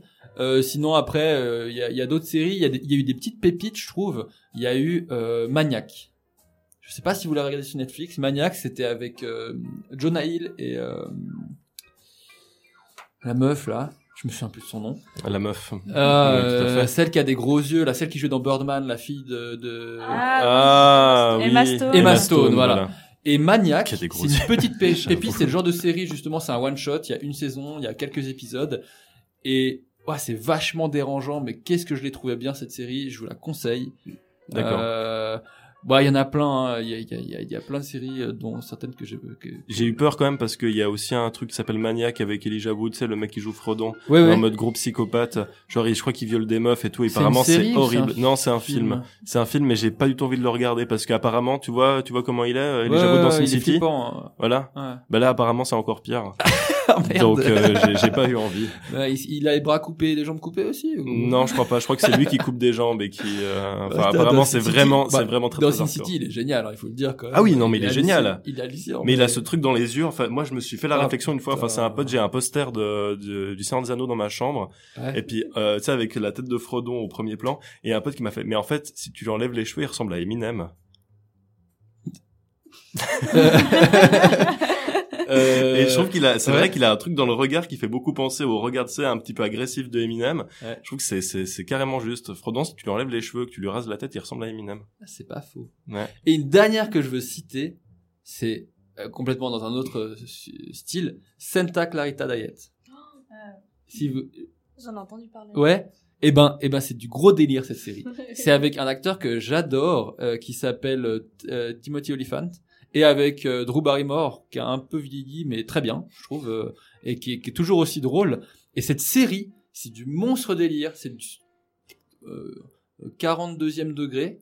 En gros, le, pitch très rapide, parce qu'on découvre des premiers épisodes, euh, c'est un, couple d'agents immobiliers euh, qui, qui sont un peu dans une routine relou. La fille, ils ont une fille adolescente qui est un peu relou aussi, et et d'un coup, euh, ils sont en, pleine visite, puis sa, femme, elle se met à gerber, mais de manière dégueulasse absolument partout, un peu à la, à la Scary Movie. Et puis, à un moment, il la retrouve dans la salle de bain, il y a de la gerbe partout dans la pièce, et elle est morte. D'accord. Et puis il est là, il se met à pleurer et tout. Lui, il a un rôle, lui, il a un rôle, on dirait un peu Ken de Barbie et Ken. Vraiment, on- il a l'air tellement con et, et toujours avec un grand sourire tout blanc et, et des cheveux un peu en pétard. Mais il joue vraiment bien. Et d'un coup, elle se réveille dans son vomi. Et là, oh, bah, j'avais, je me sens mieux. Et en fait, elle est, elle est, c'est devenu une mort vivante. Elle est morte, mais vivante, quoi. Enfin voilà. Mais sans la partie euh, zombie et tout dégueu. Mais par contre, le seul moyen qu'elle a de bouffer, c'est de bouffer euh, de la chair humaine. Et, euh, et tout le film, est, euh, tout le film, la, la série tourne autour de ça, mais c'est vraiment hyper délirant, très décalé. Le jeu d'acteur, je trouve génial. C'est caricatural, c'est exagéré. Et euh, je, on, se tape, on se tape des barres en regardant cette série. Vraiment. Donc c'est- rien à voir avec euh, ce dont j'ai parlé avant, Ozark. Ou il y a Black Mirror aussi, qui moi je trouve euh, très très Oui. bien. T'as Oui. t'as- t'as vu par contre Black Mirror J'ai vu, alors j'ai pas vu tout, tout J'ai pas vu la dernière épisodes. saison encore. J'ai pas vu toutes les saisons. Black vu Mirror, très ça peu, fait partie des euh, trucs Netflix que ouais. vraiment. À euh, chaque fois, vraiment, ah, t'es- euh, poignant et hmm. tu, on se sent dans la merde pour le futur parce que c'est- Ah, complètement. ils, ils- ils prédisent des trucs dans Black Mirror qui commencent à se faire. hein. En Chine, ils commencent à noter les gens et à empêcher les gens de faire des trucs en fonction des notes qu'ils ont hein, dans la Mhm. société. Et ça c'est un épisode de Black Mirror, quoi. Ouais. Donc, euh, donc euh, voilà. Euh, j'ai- j'ai j'ai fait mon tour de série. Tania? Euh, alors, vous avez parlé de Stranger Things, exceptionnel. Oui. Il y a aussi euh, Casa del Papel, je pense que vous connaissez tous. Mhm. C'était pas mal. J'ai À part pas la dernière adhéré, saison. moi. La dernière trois saison, elle était Ouais. pourrie quand même. C'est vrai? Ouais. Il ah faut ouais. pas que je le regarde parce que déjà la une la deux, j'ai un peu de mal. Mais... Euh, après, j'ai une série qui est un peu euh, différente des séries américaines. C'est une série euh, coréenne, encore. Euh, ça s'appelle Vagabond. Ah, ça me dit quelque chose. Le nom me dit quelque chose. Ouais. Bah, C'est Netflix? Ouais, c'est Netflix. Et franchement, je le recommande à 100%. Euh, je vais faire un, un petit résumé. En gros, ça parle d'une... euh, non, pas d'une. D'un mec euh, qui est... euh, c'est un doubleur, en fait, de film. Non, un cascadeur, pardon, Ah, de, de ouais. film. Et euh, en fait, euh, il, a un- il élève son neveu. Et euh, un jour, son neveu, il prend l'avion. Et en fait, cet avion, il explose. Et donc du coup en fait l'oncle il va essayer de découvrir ce qui s'est vraiment passé derrière l'explosion. Et on se rend compte qu'il y a plein de gens qui sont mêlés à l'histoire et franchement ça te prend au trip. T'es dedans. Je crois que c'est c'est combien? C'est non ouais c'est 16 épisodes de 1 heure 1 heure 10. Mais franchement t'es dedans de A à Z donc je, je le recommande à 100%. Vagabond. Ok. Ouais. Et c'est tout ce que j'avais à recommander. Honnêtement, je suis pas très série Netflix, mais c'est la seule qui un peu, euh, qui m'a vraiment marqué, on va dire. Donc euh, voilà. Très bien. Eh bien, merci beaucoup, Tania. Et euh, du coup, avant de passer à notre fameux débat intitulé Netflix, virgule, frère, virgule, on te pète les genoux ou pas, point d'interrogation. C'est moi qui ai proposé ça, je suis désolé. Je- tu vois, je m'en doutais. Même si j'aime bien Netflix, j'avoue qu'il y a... Eh bien, avant de passer à cette partie, nous allons nous écouter Cool and the Gang euh, dans leur titre euh, Jungle Boogie. Notamment écouté dans Pulp Fiction. À tout de suite.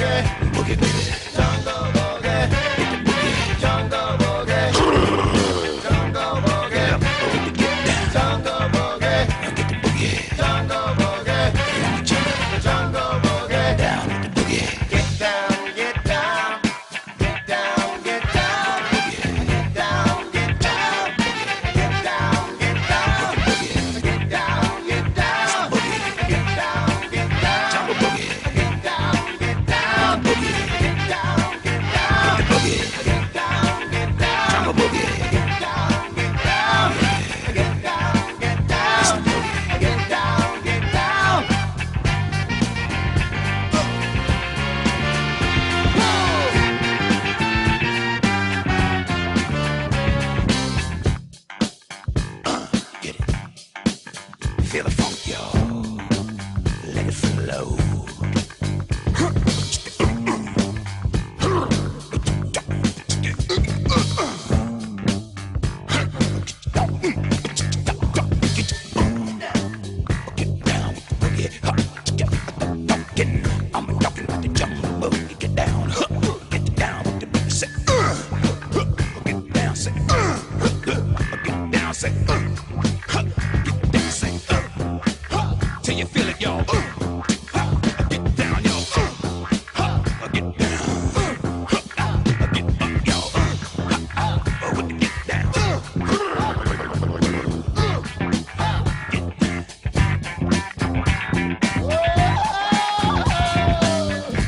Jungle Boogie de Cool and the Gang et on attaque tout de suite avec notre fameux débat Netflix. Frère, on te pète les genoux ou pas? Euh, euh, alors, comme vous l'avez peut-être compris au fil de cette émission, je ne suis pas un grand aficionados de Netflix euh, parce que je j'ai toujours un petit peu peur en fait quand une grande entreprise commence à gagner beaucoup beaucoup beaucoup beaucoup de sous et commence à s'imposer un petit peu trop sur euh, le tout ce qui est marché du cinéma et enfin en l'occurrence marché du cinéma. Et en fait, moi, le point qui me casse le plus les noix, c'est euh, une sorte de privatisation. Parce que quand on veut regarder quelque chose sur la plateforme, on peut pas juste choisir ce qu'on a envie de regarder, on doit souscrire à un abonnement pour tout le contenu qu'elle nous propose. Donc en fait, on se retrouve pas client d'un film, d'une série ou d'un artiste en particulier, mais de l'entreprise, euh, voilà, qui a tellement gagné en puissance ces derniers temps qu'elle crée même aujourd'hui son propre contenu. Euh, et euh, je prenais justement, j'avais vu le cas récemment du, rappeur Kerry James qui a sorti son film Banlieusard et qui galérait depuis très longtemps à lancer la, production de son film qui avant de le lancer avait avait fait une pièce de théâtre et tout et euh, le tournage n'a pu euh, avoir lieu qu'à partir du moment où Netflix est venu le voir pour lui proposer de le, financer. Donc évidemment, Kerry James qui voulait réaliser son film depuis très longtemps a bien sûr accepté, mais ça veut aussi dire que euh, Kerry James, ben, il peut dire adieu à la, salle de cinéma et que seuls ceux qui donnent de l'argent à Netflix pourront, ça veut dire que seuls tous ceux qui donneront de l'argent à Netflix pourront visionner son film et pas les autres. Donc c'est un petit peu ça que je que je reproche à la plateforme, c'est une sorte de privatisation de la de la, de la culture. Et euh, ça me posait pas grand problème jusqu'à la sortie de, du dernier film des, des frères Cohen, The Ballad of euh, Buster Scruggs, il me semble. Euh, donc les Cohen, donc je suis un énorme fan des, du cinéma des, des frères Cohen. Euh, depuis que j'ai vu The Big Lebowski, je me suis bouffé absolument toute leur filmographie. Et quand j'ai su que, et en fait c'est par le biais d'un que j'ai appris que leur dernier film était sorti depuis pas mal de temps et que il n'était sorti que sur Netflix. Et moi, quand j'ai vu, alors après j'ai évidemment squatté euh, chez une pote qui avait Netflix pour qu'on puisse le regarder ensemble. Euh, ça m'a grave saoulé. À la fin du film, je me suis dit mais qu'est-ce que ça aurait été bien de le voir en salle ce film quoi, western comme ça aussi beau avec une une, une image aussi léchée, ça m'aurait vraiment fait très plaisir de le voir en salle sur grand écran. Et ben c'est quelque chose qui n'arrivera jamais et je suis très triste. C'est quel film? Parce que je viens de revenir. Euh, c'est la balade de Buster Scruggs des, des frères Cohen qui est sortie Ah, justement. Il est bien? Oui, il est très bien. Il est très bien. Il je- aurait été bien au cinéma, tu vois. Ok, je réécouterai le podcast euh, vu que j'étais pas là. euh, J'ai écouté ce que t'as dit avant. Pardon, je suis allé ouvrir à d'autres gens. Il n'y a pas de souci. Euh, voilà, moi c'est un petit peu tout ce que j'avais à, à dire. En fait, c'est euh, après le, le truc aussi qui, euh, l'argument qui revient souvent et qui est totalement justifié, c'est que aller au cinéma de nos jours, ça coûte aussi euh, extrêmement cher, surtout en Suisse.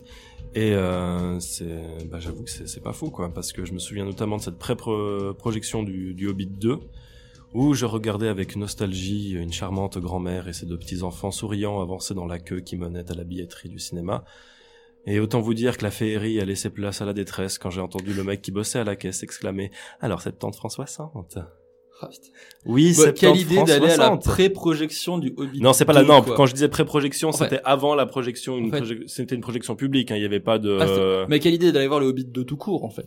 Oui, alors ça c'est un autre débat. Ah, d'accord. Mais euh, là où vraiment, non. Alors après, c'était vrai que c'était un film en, tu sais, les, ça y est, IMAX, il fallait qu'ils ouais, achètent ouais. les lunettes, tout ça. Mais je me suis dit quand même, Ah, c'est fou. Une grand-mère qui est Ouais. pas, donc qui est peut-être pas au courant du coup des choses, va claquer 70 boules pour aller voir un film au cinéma avec ses petits enfants. Ouais. C'est un et petit encore, budget, quoi. elle a dû sûrement leur acheter des popcorn et des bonbons euh, et du coca. Et Ça, je- je les ai- je popcorn, les ai ça pas suivis 15 après ça en coûte 15 filature, balles mais- euh, un popcorn. Ouais, ouais, non, mais c'est, euh, non, c'est vraiment, c'est chaud, quoi. Puis moi, mes potes qui quand je leur propose un film et qui me disent non, désolé, euh, j'ai pas la thune euh, cette semaine, ben, qu'est-ce que vous voulez que je leur dise, quoi? Bah de prendre un pass. non, je déconne. Mais c'est vrai qu'avec le pass, si tu vas assez souvent, euh, tu rentabilises quand même bien, quoi. Oui, le passe pâté, tu dis. Ouais. Ouais. Après, on est d'accord que c'est pâté, t'as pas forcément tous les films que tu veux aller voir. Non. Et puis moi, je passe plus de temps dans les cinémas indépendants que chez Pâté, pour Ouais. le coup.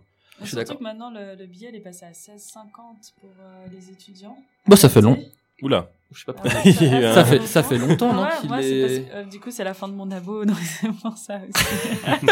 Tu renouvelles ou pas du coup Je sais pas. euh, Peut-être bah, maintenant j'ai un stage, donc euh, j'aurai une paye de 1000 francs, donc euh, si je claque la moitié.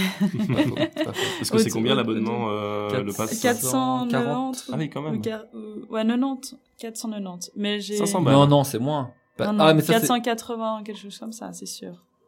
c'était 40 balles par mois donc 480 ouais, c'est juste. Ouais. Ouais ouais. Mais, Mais tu euh, vas- mais si j'ai comptabilisé, euh, j'ai- gardé demi. mes tickets. je les ai Ouais, moi, je comptés à la fin. Moi, je et du note. coup, ben, Moi, je suis note à à fois un total de. Ben, j'ai calculé sur 15 francs. Ouais. Donc c'est déjà moins, mais je suis arrivée à un total de passer 600 francs en tout cas. Donc euh, si, Ouais. si j'avais pas eu le pass, effectivement. euh, Ouais. Moi depuis que j'ai le pass, je suis à une moyenne de 14 rentabilisé, francs hein. par film.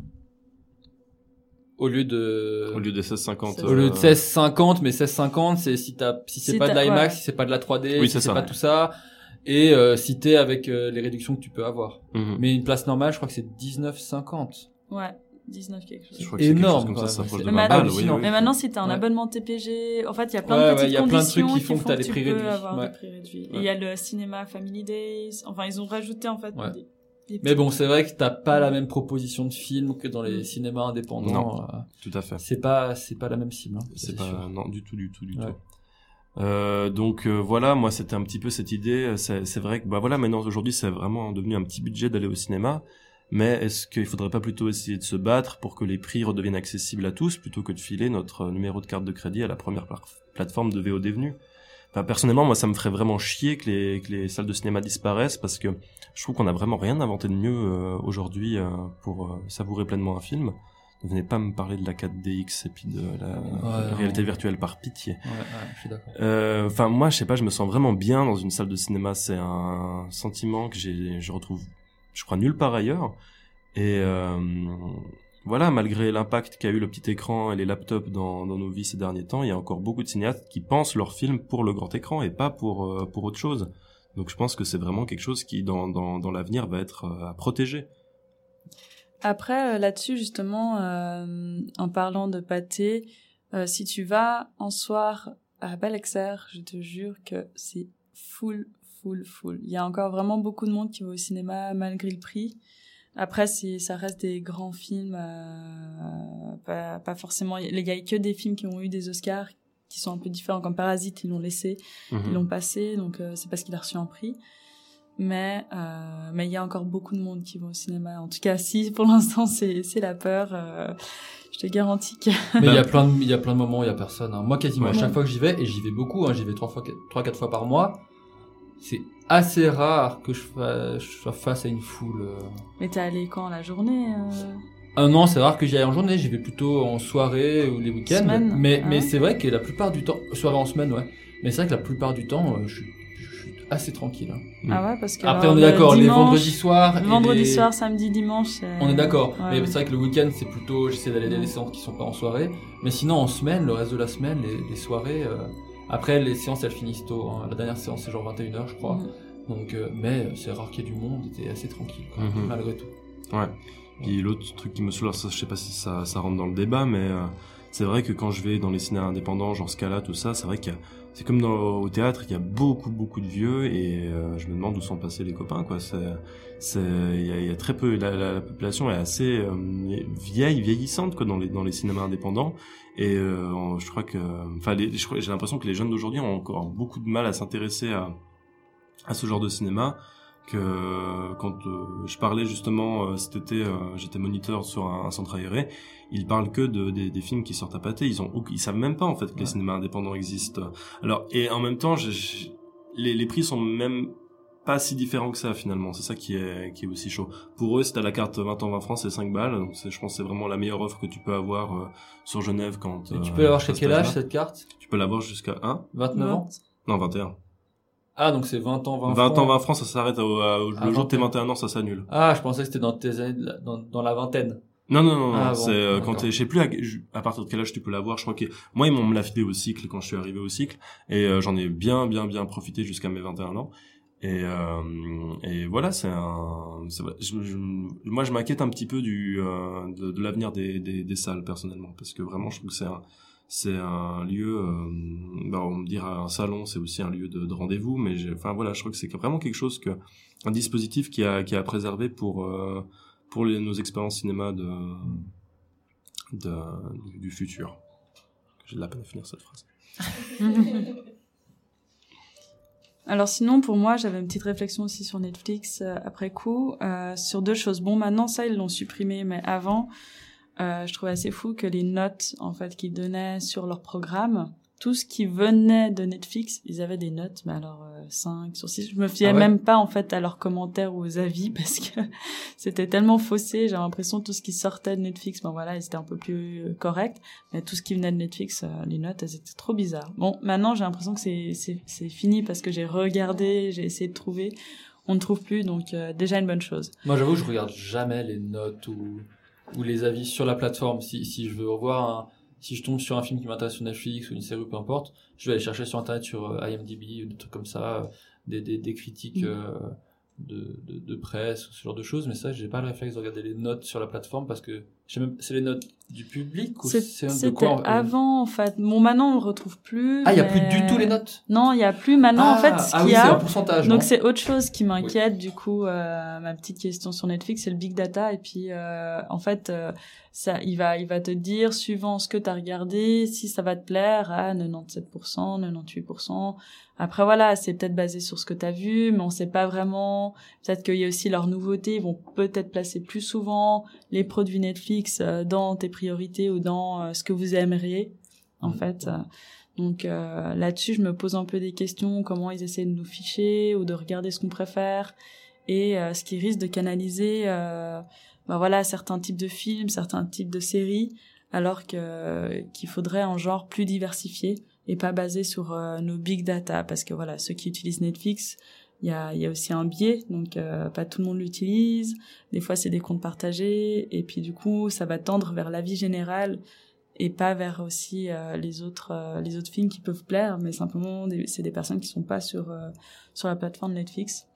Donc euh, voilà je trouvais un peu euh, un peu voilà bizarre de, de noter en fonction de tes préférences ou de t'orienter voilà en fonction de ce que tu as vu. Alors que moi je suis vraiment de- en termes de genre euh, ça peut varier euh, j'ai regardé les dessins animés sur Netflix attends à sur base d'Avatar ils ont fait un nouveau ah le prince dragon je crois un truc comme Avatar, ça. le dessin animé. dessin animé euh, ouais ouais voilà exactement Les, maîtres de l'air. Le dernier Ouais, maître de l'air. le Ouais. dernier maître de l'air. Donc du coup, euh, ils avaient fait une autre mini-série. Donc je regarde, je peux passer de ça à euh, Haunting House. et euh, du coup, ça me donne un truc un peu bizarre. Et, euh, et j'aime pas trop être fiché en fonction de ce que je pourrais aimer ou pas. C'est vrai qu'on a peur de, de, de, de passer à côté de pas mal de choses en fait, parce qu'il il te met face à tes habitudes. Mm. Et c'est comme sur YouTube. Sur YouTube, moi, je, je fais énormément de découvertes musicales via YouTube, mais les algorithmes ils deviennent de plus en plus restrictifs, je trouve. Ouais. Et tu, tu te retrouves de plus en plus dans même quand tu lances un, un mix YouTube à partir d'un morceau, tu te dis ah bah ça va me faire découvrir des artistes similaires. Mais non, en fait, il te fait retomber sur des trucs que tu as écoutés à d'autres moments. Mhm.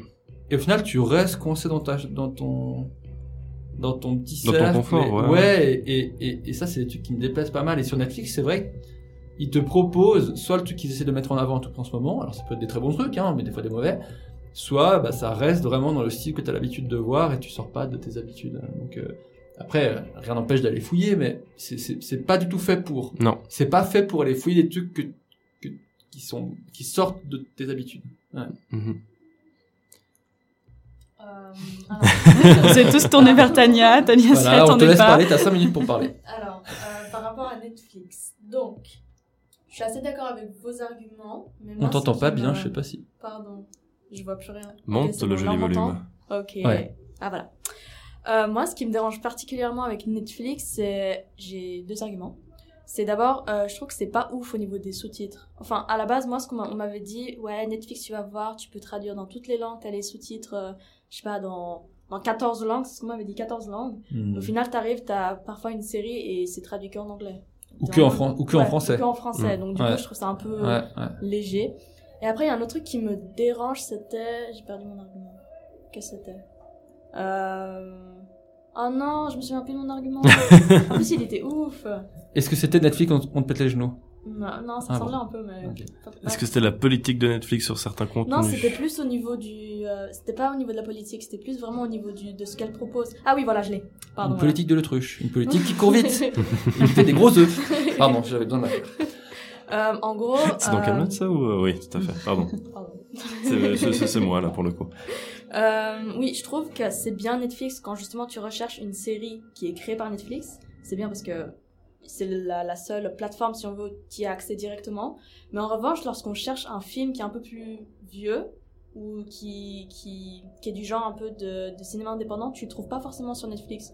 Je Non. trouve que le, le, le choix qu'il te propose, il est très faible en fait. Oui. Il y a quasiment rien, donc c'est un peu chiant parce que tu payes justement l'abonnement, je sais pas, c'est 14, 19 balles, je sais pas par Ça mois. dépend, ça peut Non, ça à dépend 10 du nombre si Ah, ça a augmenté, alors Non, non, pas 10 francs. 12, je crois, un truc comme ça. Ouais, après, c'est, le, le, le format des abonnements, il est un peu pourri parce que c'est soit un écran, mais t'as pas de la HD, Ouais. mais t'as de la medium D, Trop ou alors deux écrans et t'as de la HD, ou que... c'est Ouais. pas, tu peux pas avoir un écran HD, je crois, ou tu peux, je sais plus. Euh, Bon, ça commence un peu en dessous de mais 10 ouais. francs, normalement.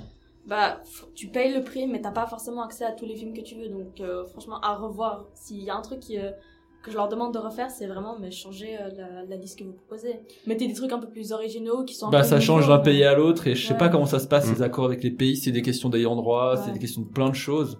Je sais pas. Et aussi chaque mois il y a des il y a des il y a du contenu qui qui est plus dispo Mhm, en plus. et il y a du contenu nouveau. Ah, ils Et- enlèvent du contenu. Ouais. Ouais ouais. Bah en fait c'est c'est mais c'est c'est des questions de droit, c'est pas des, c'est pas Netflix qui dit allez maintenant on enlève ça, c'est vraiment les droits Ah. euh, qui qui qui qui s'interrompent. La Pour- fameuse affaire South Park.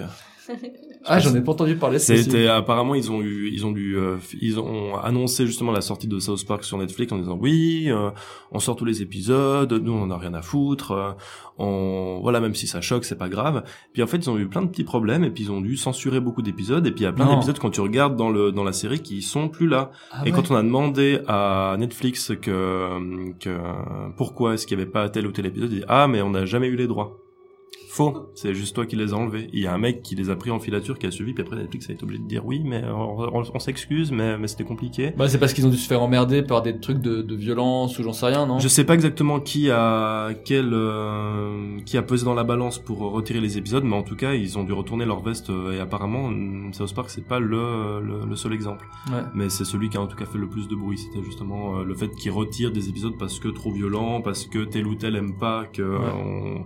Bah, après South Park voilà c'est enfin South Park ça démonte absolument tout de manière euh, voilà euh, un peu agressive mais en même temps c'est ce qui fait la base de la série Bah ouais. c'est de démonter ce que le, le sujet de l'épisode quoi et si t'as pas envie de, de te mettre à dos certaines personnes bah tu programmes juste pas South Park ou alors t'assumes et puis tu portes tes couilles quoi Non mais c'est comme là j'ai vu c'est c'est pas trop lié mais c'est lié quand même. Il y a euh, Ace Ventura qui est sorti sur Netflix Ah ouais. je crois récemment. ouais Et là il y a toute une polémique que je trouve débile parce qu'Ace Ventura j'adore ce film. Jim Carrey je pense c'est si je choisir un acteur je pense à probablement Jim Carrey.